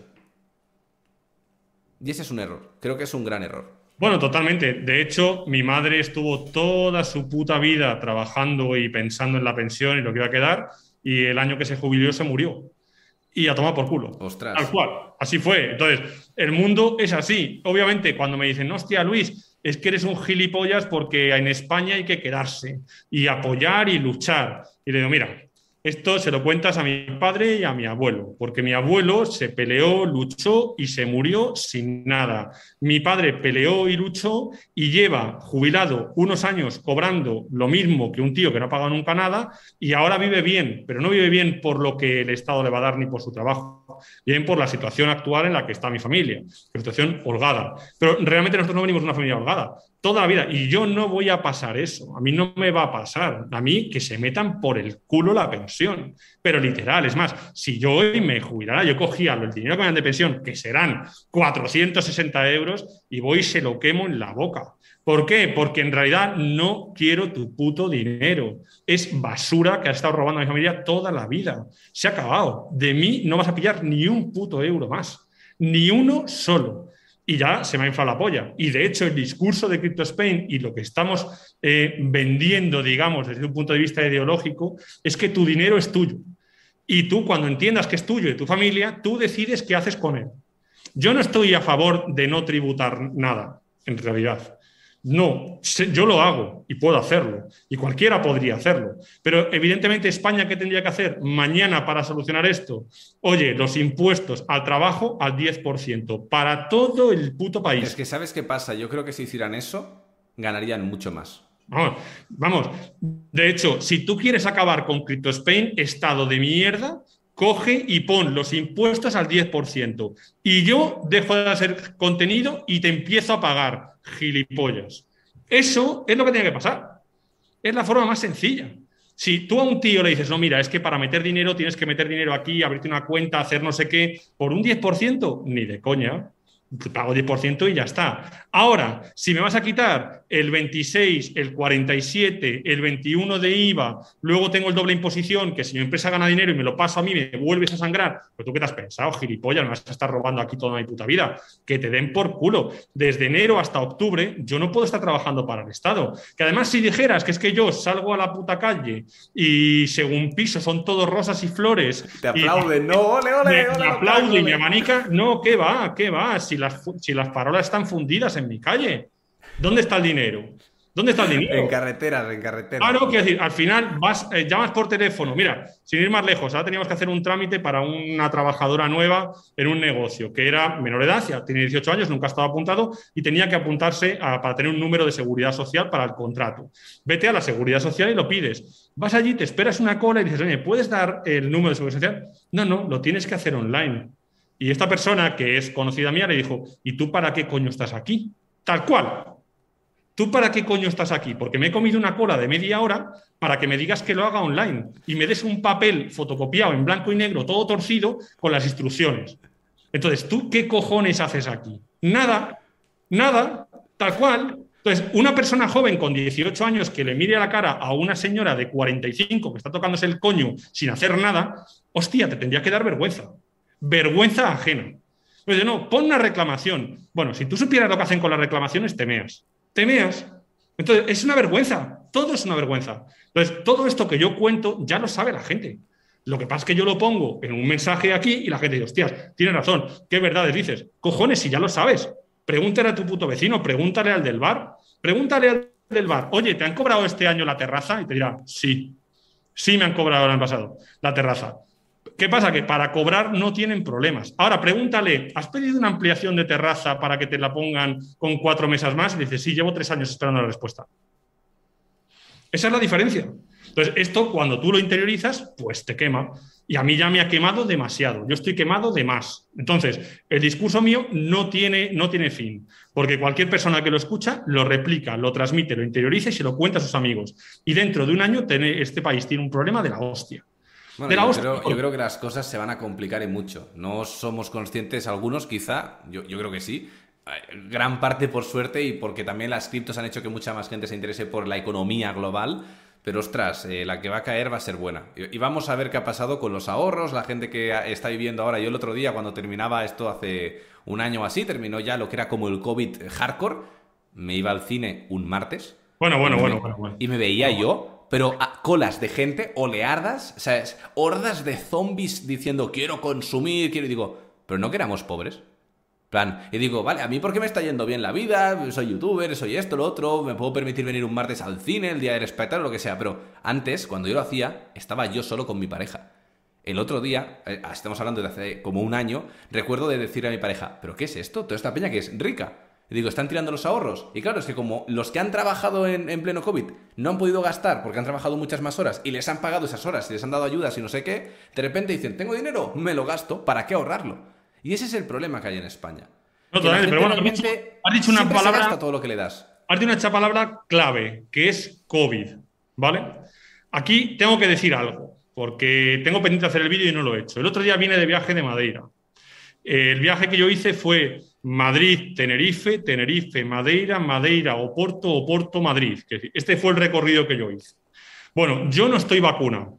No estoy vacunado porque no me sale de los huevos, literalmente. Entonces, yo salí de España a Tenerife, que sigue siendo España, sin pasar ni PCR ni pollas. Llegué a Madeira sin PCR ni pollas, nadie me pidió nada. De Madeira a Oporto, ni PCR ni pollas. De Oporto a Madrid, entro y de repente hay un control aleatorio de COVID en el aeropuerto.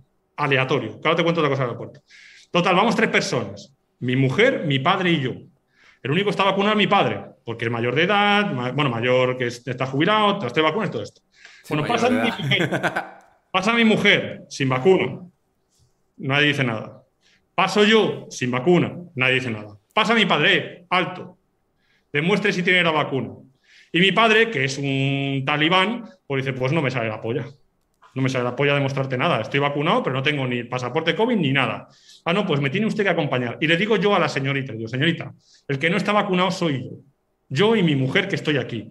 Y me dice con todo su coño, no, no, pero es que esto es aleatorio. A usted no le he preguntado. Con sus dos cojonazos. Total, que tengo que acompañar a mi padre a que le hagan la puta PCR para saber si tiene o no tiene, los dos sin vacunar diciéndoselo y a nosotros no nos pasa nada.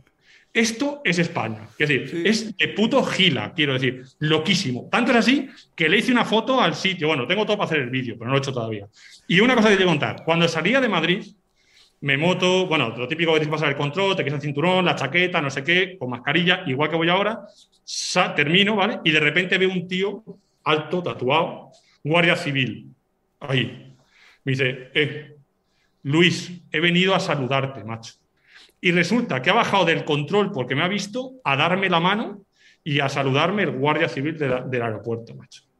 Tiene huevazos, tío. Ha dejado su puesto y todo para hacerlo. Me quedé flipado. Porque, claro, en ese momento, por lo típico de seguridad. Te, esperabas cualquier cosa menos. El guardia civil no me lo esperaba que me dijera eso, macho. Pues sí, además, un saludo de aquí que seguro que lo está viendo.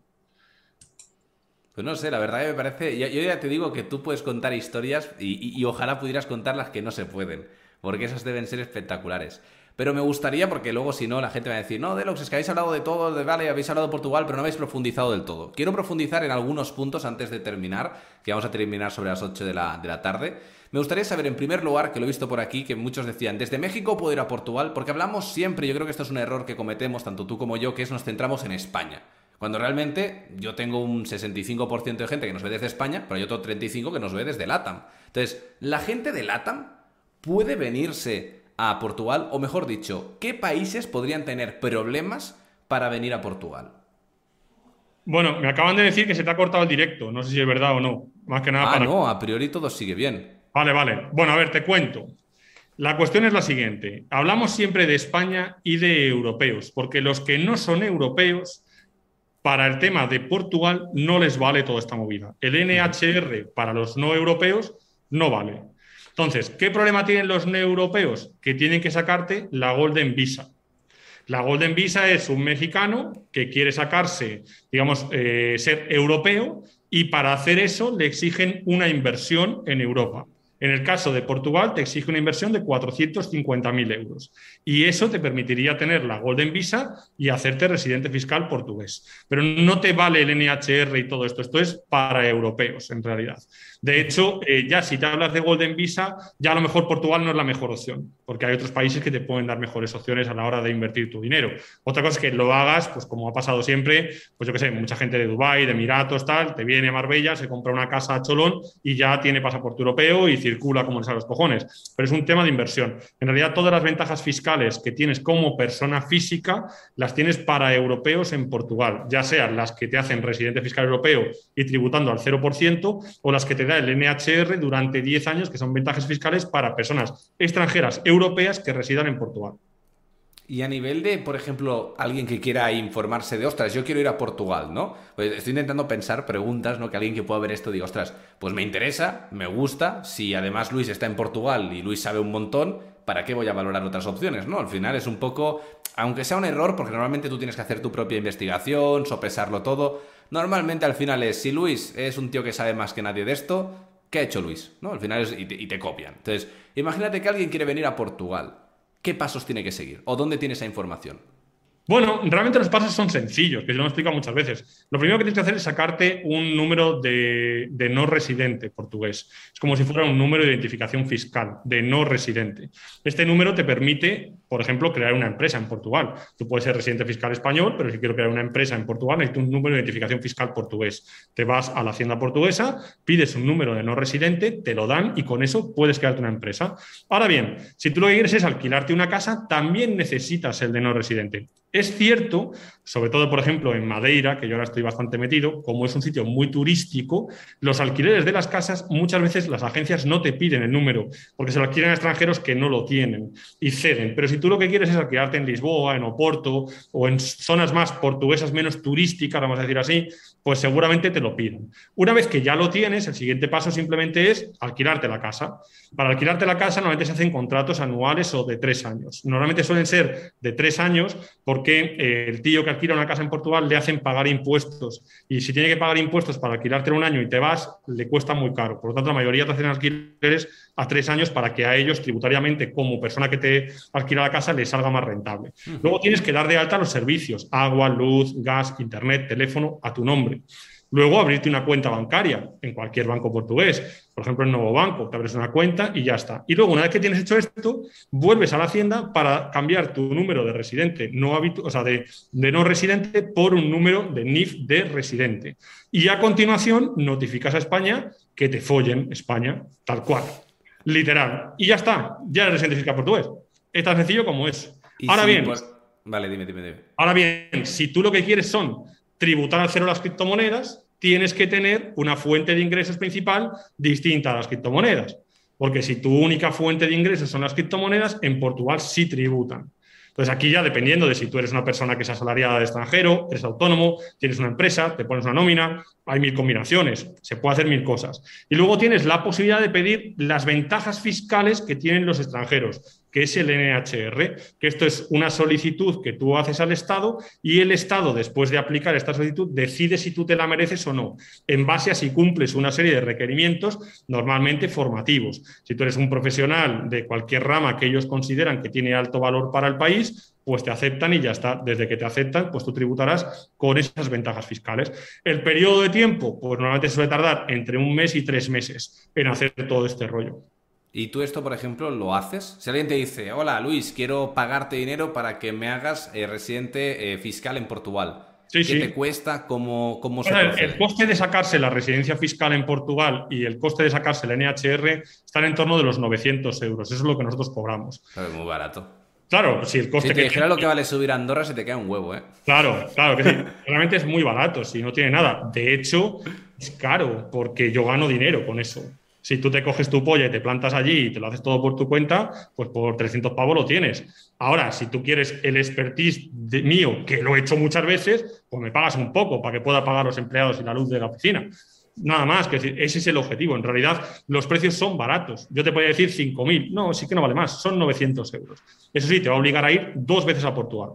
Porque yo no lo puedo hacer por ti. Es como si yo te voy a sacar tu DNI. No puedo. Entonces tienes que ir una vez. Yo te pido hora, te pedimos cita, te vas a la hacienda portuguesa, pides el DNI, te abres la cuenta bancaria en un día. Y la otra vez que tienes que ir es la vez que vayas a alquilar de tu casa, que obviamente no la puedo alquilar yo por ti, que tendrás que ver dónde vas a vivir y qué cojones vas a hacer. Y hablabas también de un punto que creo que es importante, que hemos dicho, no, es que Portugal es 0% criptos, pero, has puesto el pero, que esto también es verdad que antes no lo habíamos dicho, así que es importante matizarlo, tienes que tener otra fuente de ingresos, que sea con la que tú vas a subsistir, entiendo. Sí, digamos puede ser simbólica. Sí, digamos que Hacienda Portuguesa lo que dice es, si tu actividad profesional es las criptomonedas, tú tributas como una panadería. Ahora, si tú tienes una fuente de ingresos principal, la que sea, eres rentista, eres jubilado, eh, vives, tienes una nómina, eres autónomo, lo que te salga los cojones, tú tienes una afición de las criptomonedas que te va de puta madre. Como si vendes cartas Magic. Es una afición. Ahora, que te forras, bueno, pues sobre tu polla. Pero no tiene nada que ver con eh, la fiscalidad. Al final ellos dicen, las criptomonedas no las vamos a poder regular, hemos, vamos a crear un núcleo, digamos, europeo.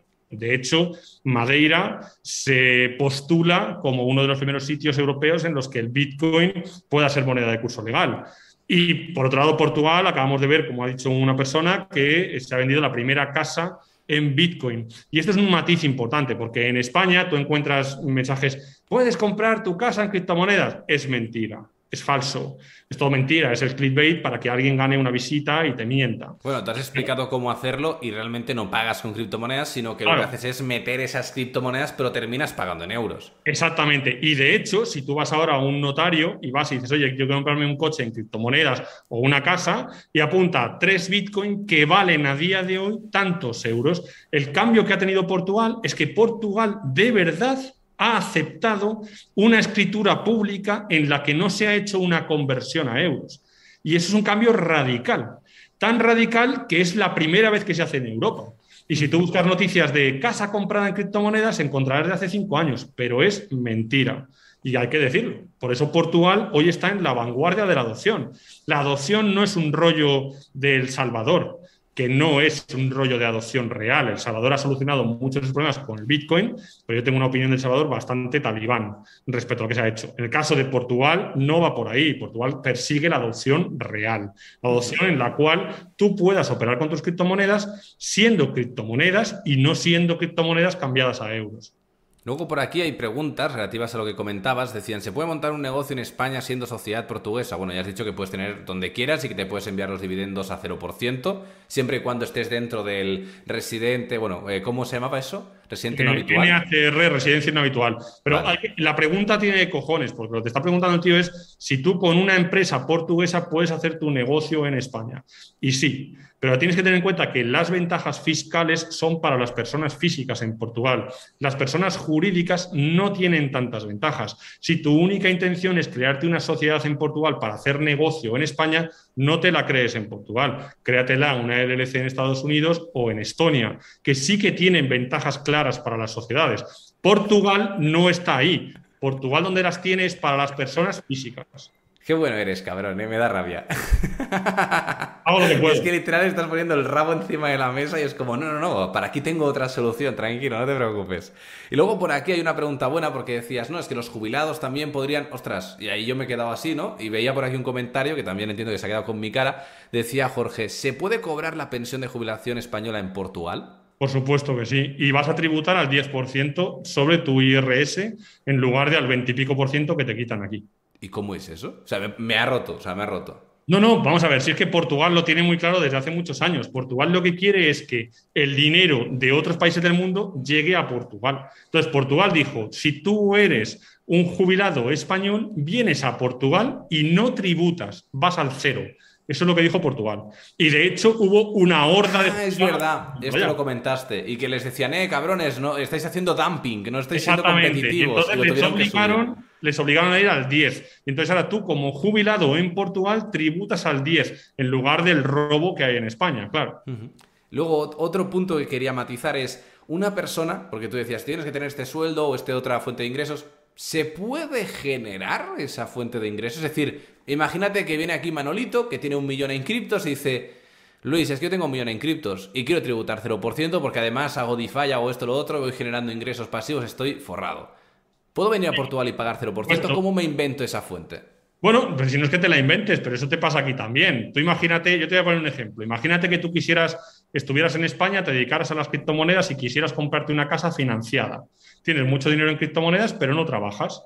En España, ¿qué haces? Me hago autónomo, digo que soy diseñador de páginas web, me, que cobro en criptomonedas, me voy pagando dinero de mis criptomonedas como si fueran clientes, voy metiendo el dinero autónomo, tributo por ese dinero y cuando he tributado bastante, llega al año que viene, en febrero, voy al banco y le digo, oye, aquí tienes mi hacer una renta, dame una hipoteca. Cuando me das la hipoteca y ya la tengo, me quito de autónomo, dejo de cobrar y a tomar por culo. Eso no se ha inventado con las criptomonedas. Se hace toda la vida. Si yo ahora me quiero comprar una casa en el mes de febrero, yo cojo ahora y me voy a mis empresas y digo, súbeme el sueldo, por favor, dos mil pavos en cada una. Y yo voy y cuando voy en febrero, a mí el banco me chupa el nabo. Y me dice, te doy todo lo que quieras. ¿Cuánto quieres que te dé? ¿Por qué? Pues porque soy yo el que me genero mi fuente de ingresos. Eso que suena tan loquísimo se ha hecho toda la puta vida. Toda la puta vida. En todos los sitios. Lo que pasa es que tú, como asalariado, no puedes hacerlo. Pero cualquier empresario es capaz de gestionar cuánto dinero entra para poder tener crédito simplemente. No es más sencillo que todo. Y esto lo puedes hacer tú en Portugal. Te puedes autoemplear, puedes generarte tu negocio, puedes, obviamente, pagarás. ¿Por qué? Porque el negocio que tú te generas desde Portugal con el NHR tributa al 20%, no al cero. Lo que tributa al cero son los rendimientos de trabajo obtenidos de fuera. De hecho, esta mañana tenía una conversación con una persona que estamos llevando el tema de NHR y le pasa una cosa. Dice, bueno, ¿qué pasa si yo tengo una empresa en España y yo siendo autónomo. Uy, están interviniendo, ¿eh? Me hago una factura. Vuelve, vuelve, a empezar. Comenta, de nuevo, por favor, lo que decías del cliente. Recibo el dinero y no lo tributo porque es.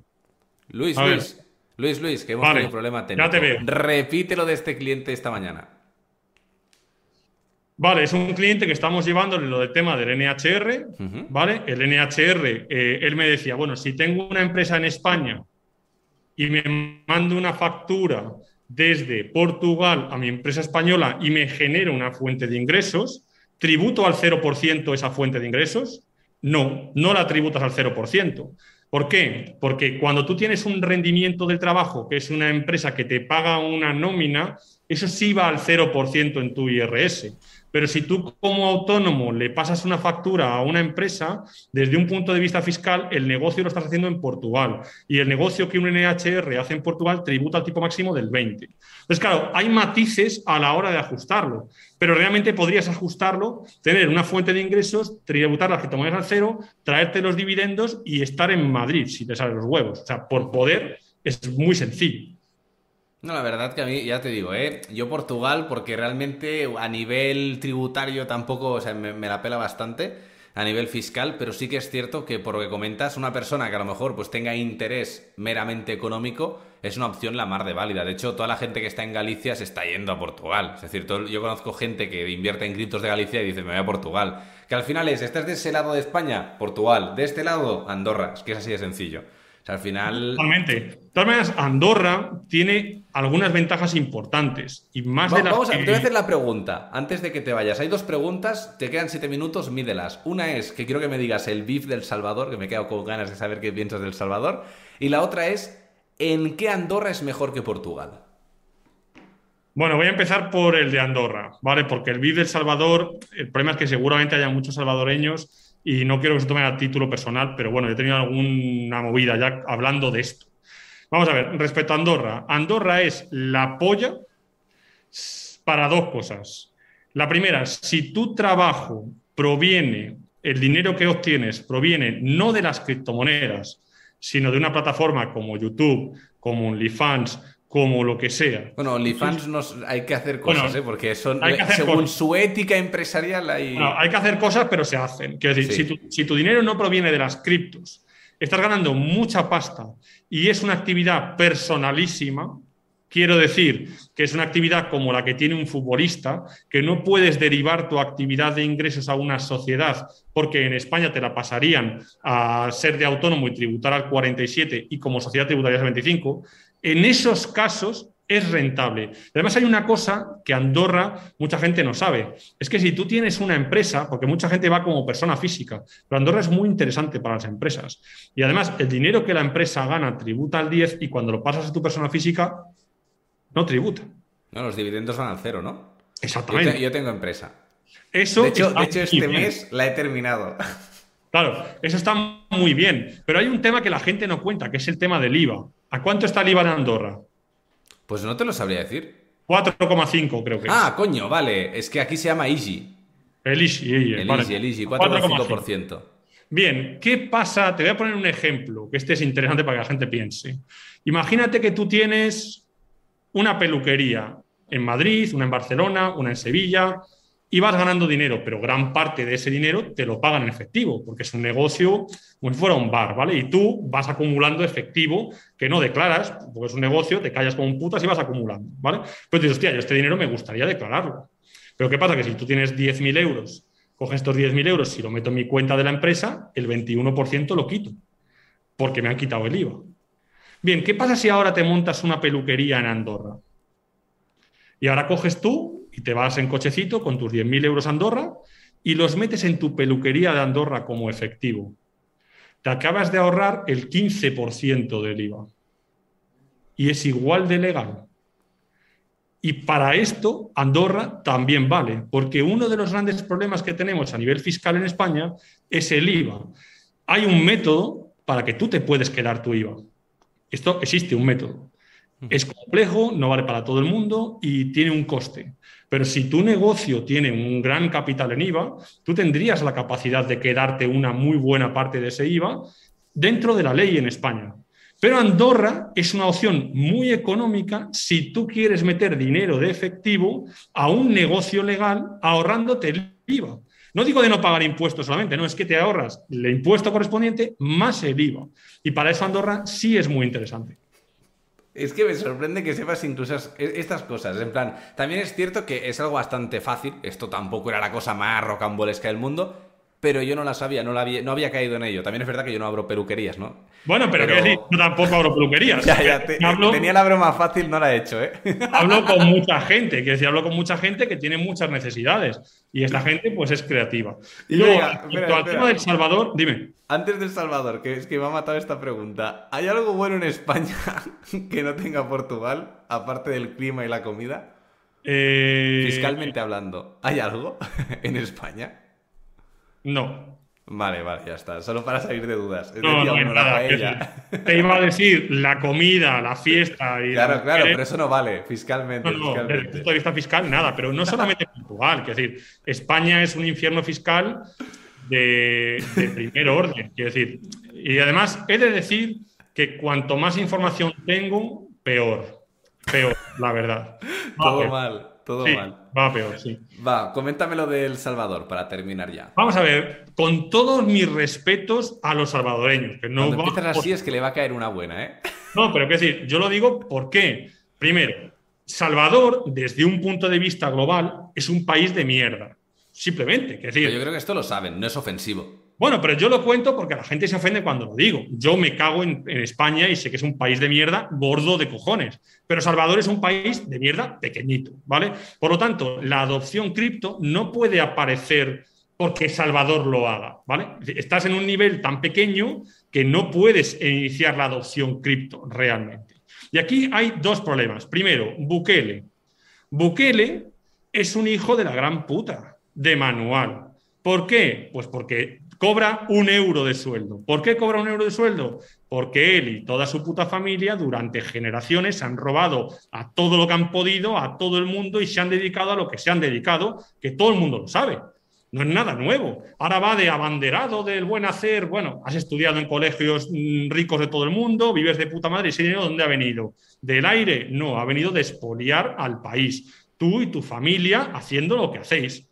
Vale, perfecto, ¿la han elegido? Pues sole vuestros cojones elegirle, pero no nos olvidemos de quién es. Entonces, luego resulta que hacen una billetera que es una billetera estatal. Es una billetera estatal. La ha creado el Estado. Vale, que no te identifica, puedes hacerlo. Hay gente que dice, bueno, puedes hacer no sé qué. Ya, pero es una billetera estatal. Tú imagínate que España creara una wallet. Bueno, pues es lo mismo. mi madre, ¿eh? Vale, pues es lo mismo. ¿Qué problema hay? Que juegan con ventaja. ¿Por qué? Porque El Salvador tiene unos problemas de cojones económicos y Bitcoin ha venido a solucionar un gran problema. ¿Por qué? Porque el tema del cambio de moneda, el dólar, es una puta locura y ha solucionado un problema que existía, pero no tiene nada que ver con la adopción. El problema ¿Se ha solucionado? En parte sí. Ahora tienes un caso que es claro. Cuando tú tienes en una wallet exactamente igual el dinero fiduciario que el Bitcoin, esto no es adopción, esto es falsa adopción. Y esto es mentira. De hecho, si a nosotros nos dijera España, mira, vamos a meter tus Bitcoin en una wallet con los nuevos euros digitales, tú dices, tu puta madre, chaval. Totalmente. Eso es lo que tendrían que haber dicho. Pero como El Salvador está en la puta mierda y tiene que solucionar problemas más graves, no van a decir vete a tomar por culo, Bukele. No, dirán vale, de puta madre, porque vienes a solucionar un problema. Que eso sí que lo han solucionado, pero no es adopción. La adopción no va por ahí. De hecho, la adopción viene por la tecnología, no por la moneda. La gente piensa que cuando Bitcoin se emplee para pagar en el Mercadona, la adopción será plena. No va por ahí. La adopción es un tema tecnológico. La forma en la que tú vas a pagar la Lightning Network, por ejemplo, de Bitcoin es centralizada. Es centralizado. ¿Quién cojones piensa que vas a pagar en el, en el McDonald's con Bitcoin de forma descentralizada? Nadie. Y si piensas eso, te falta formación. Porque la Lightning Network está centralizada. Si tú piensas que Bitcoin tiene un futuro de la hostia, entérate de a ver quién es el que tiene las patentes de los procesadores de los ASICs, que es BlackRock, que es el puto dueño del mundo. Cuando Metamask hace tres meses se fue a tomar por culo y no funcionó, era porque pasa por una empresa que es de JP Morgan. Entonces, esto es la realidad de la descentralización, que no te engañen. Entonces, no pensemos que la adopción es pagar en Bitcoin en Mercadona, no, la adopción es un tema tecnológico la forma de pago no va a ser así. Vas a pagar con la Lightning Network igual que pagas con el Bizum, pero será centralizado y te pondrá que tú tienes 0.3 Bitcoin y en realidad no los tienes tú, los tiene otro, que es un puto país, un puto estado o un conglomerado de empresas o lo que sea. Y no tiene nada que ver con la adopción. Por eso, cuando ponen a Salvador como el ejemplo de la adopción, es un error de manual. ¿Bitcoin ha venido a solucionar un problema en Salvador? Sí, perfecto, lo respeto, pero no es adopción, es otra cosa. ¿Y, no crees que aunque no sea adopción, si ha sido la excusa para que muchos otros países se planteen si esa es una alternativa viable?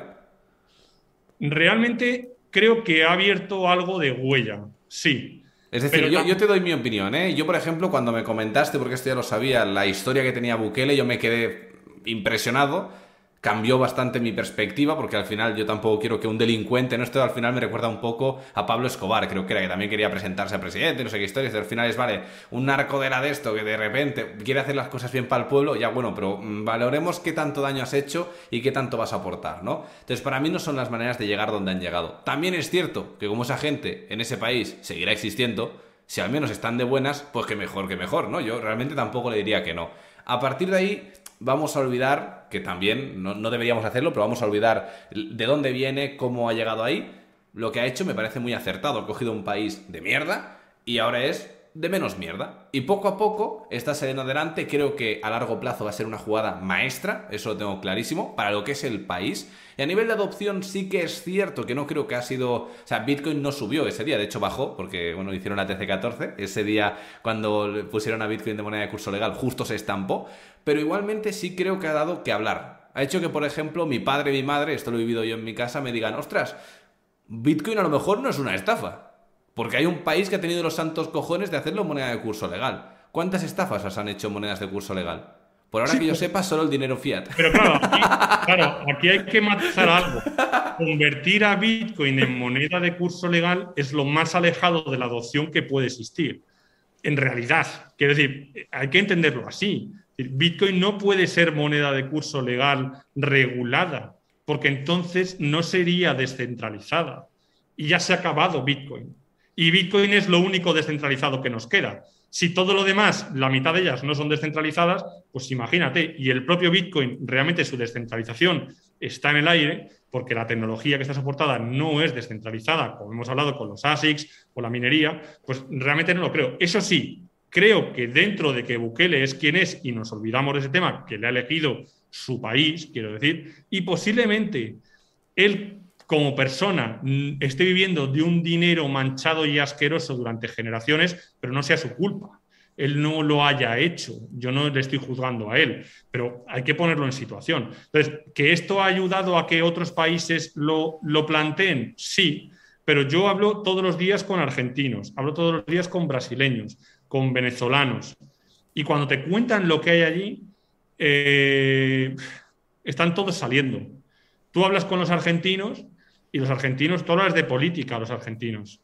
Es, háblales de bancos, dile, no, mete tu dinero en un banco. Es gente que está muchísimo más preparada para la adopción que nosotros, porque nosotros seguimos pensando que tener el dinero en la caixa es seguro. Y ellos saben que no, ya lo saben. No es que me lo cuenten, no, no, es que ellos ya lo saben, que es falso, que el dinero es mentira, que el papel no vale nada y que puedes tener tantos papeles como toda esta puta habitación y en Venezuela no te vas ni de cena. Eso es así. Entonces, cuando eso ellos ya lo han interiorizado, para ellos la, adopción en Latinoamérica es muy fácil, porque ya han desaprendido toda la mierda. Adoptarlo en España es mucho más complejo, Porque aquí vas al banco y el del ING, te voy a hacer un fondo de inversión con tu puta madre y te lo crees. Allí ni se les ocurre porque le pegan tres tiros. Esto lo han aprendido ya y por eso creo que la adopción sí puede venir de Latinoamérica. Pero por otro Latinoamérica, en, mi desconocimiento, porque lo conozco muy poco, pero sí hablo con mucha gente que ha salido de allí, tienen problemas muchísimo más gordos en realidad de los que tenemos en Europa, muchísimo más gordos.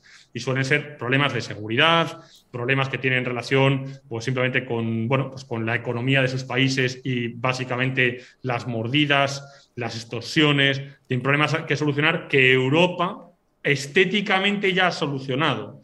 Existen, pero estéticamente los ha solucionado. Tú vas a Brasil con un reloj de 3.000 euros y eres un puto grillado como salgas por una calle que no es. En México ni te cuento. Estos problemas en España no pasan.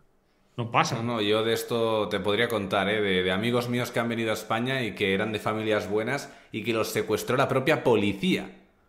Y pidieron un rescate y dijeron, luego no denuncies porque me va a llegar a mí y te voy a matar. O sea, e, e, ese nivel, ¿vale? En Latinoamérica, es decir, yo la verdad que sí creo que por ahí puede haber una adopción, pero que también es cierto que hay otros problemas que arreglar primero. Y bueno, esto no creo que sea problema de Latinoamérica, creo que es problema de la desigualdad social, creo que es la consecuencia básica, ¿no? Que al final la gente pues termina como termina. Y ojo España. Yo digo eso, ojo España. Ojo España porque de hecho, mira, he tenido una reunión hace un par de días para un tema de un desarrollo informático y todo el equipo es latinoamericano todo el equipo latinoamericano. Algunos trabajando en España y otros trabajando de Latinoamérica.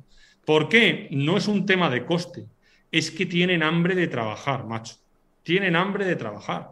Entonces, una cosa, el otro día escuchaba también un vídeo respecto a los chinos, ¿no? Y lo que hacen ellos, que es lo de, no sé cuántos son, 11 horas por 6 días o algo así, o, o algo así. Trabajan 11 horas al día durante 6 días a la semana. Y son miles de millones, sé cuántos putos chinos son. ¿Qué pasa? Pues que al final se van a comer el mundo. Si es un problema de horas, no tiene más, es un problema de horas. Un español medio se levanta a las 7, a las 6 se va a comer, a las 6 no sé qué, eh, a las 6 está trabajando, los sábados no se trabaja, los domingos no se trabaja, los viernes por la tarde no se trabaja, tienes días moscosos, tienes vacaciones, tienes no sé qué. ¿Qué cojones quieres? Luego dices que los luego nos quejamos de que me pagan poco. Los chinos se lo van a quedar todo. ¿Pero por qué? Coño, porque trabajan mucho más mucho más.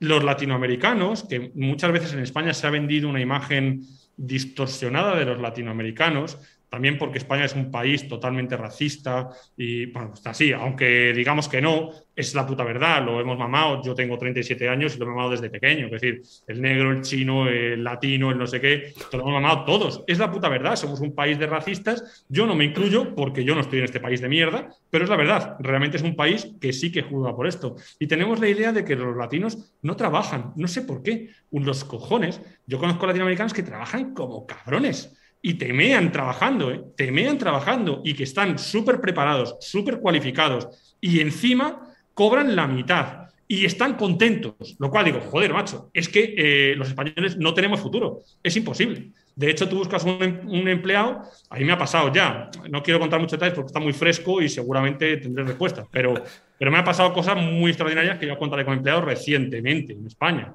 que esto pasa. Y los latinoamericanos, realmente, joder, yo conozco gente, habrá como en toda, tíos que se tocan los huevos y lo sé, pero joder, hay tíos súper preparados, súper currantes y que de hecho están trabajando conmigo muchos, unos cuantos. Mira, te voy a decir una cosa, porque sé que llevamos ya nueve minutos de más, luego va a venir tu mujer que me va a destrozar la vida, como no sepa que te robo tiempo.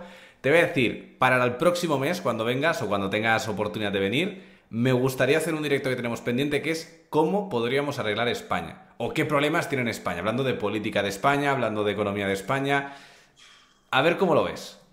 Bueno, lo veo mal porque mi mensaje es que España no tiene solución y que te vayas de España. Bueno, pero, pero puede ser interesante. Vamos a. quiero, hablar de, política y economía. Creo que puede ser interesante. De si existe la izquierda, la derecha, de qué realmente qué es lo que estamos viviendo, de cómo nos manipula el gobierno. Quiero hablar de esos temas. Creo que puede ser interesante. Me parece bien. Voy a ver si de aquí a que pase un mes te puedo contar alguna perrería nueva que estoy viendo en primera persona, que seguro que sí. No, y evidentemente batallitas las que quieras. Pues nada, un placer Luis como siempre, ya sabéis, tenéis en la descripción el enlace a sus redes sociales, correo, quiero ir a Portugal, correo, cualquier cosita, la formación con descuento que termina hoy y ya está. Y sí, algún día haremos también un especial Andorra si queréis, pero bueno, ahí no sé hasta qué punto Luis sabe tanto, porque claro, tú sabes un montón, pero de Andorra podrías hacer una No, especial. vamos a ver, en Andorra, de hecho tengo bastantes clientes que están en Andorra, sobre todo youtubers y chicos y chicas que están en OnlyFans y ese tipo de cosas. Desde el punto de vista fiscal lo conozco bastante, pero es cierto que, que no es mi especialización. Andorra no es mi especialización, ¿por qué? Porque no es el país en el que menos se tributa. Yo me especializo en pagar lo menos impuesto posible dentro de la ley. ¿Y de Estonia y Estados Unidos?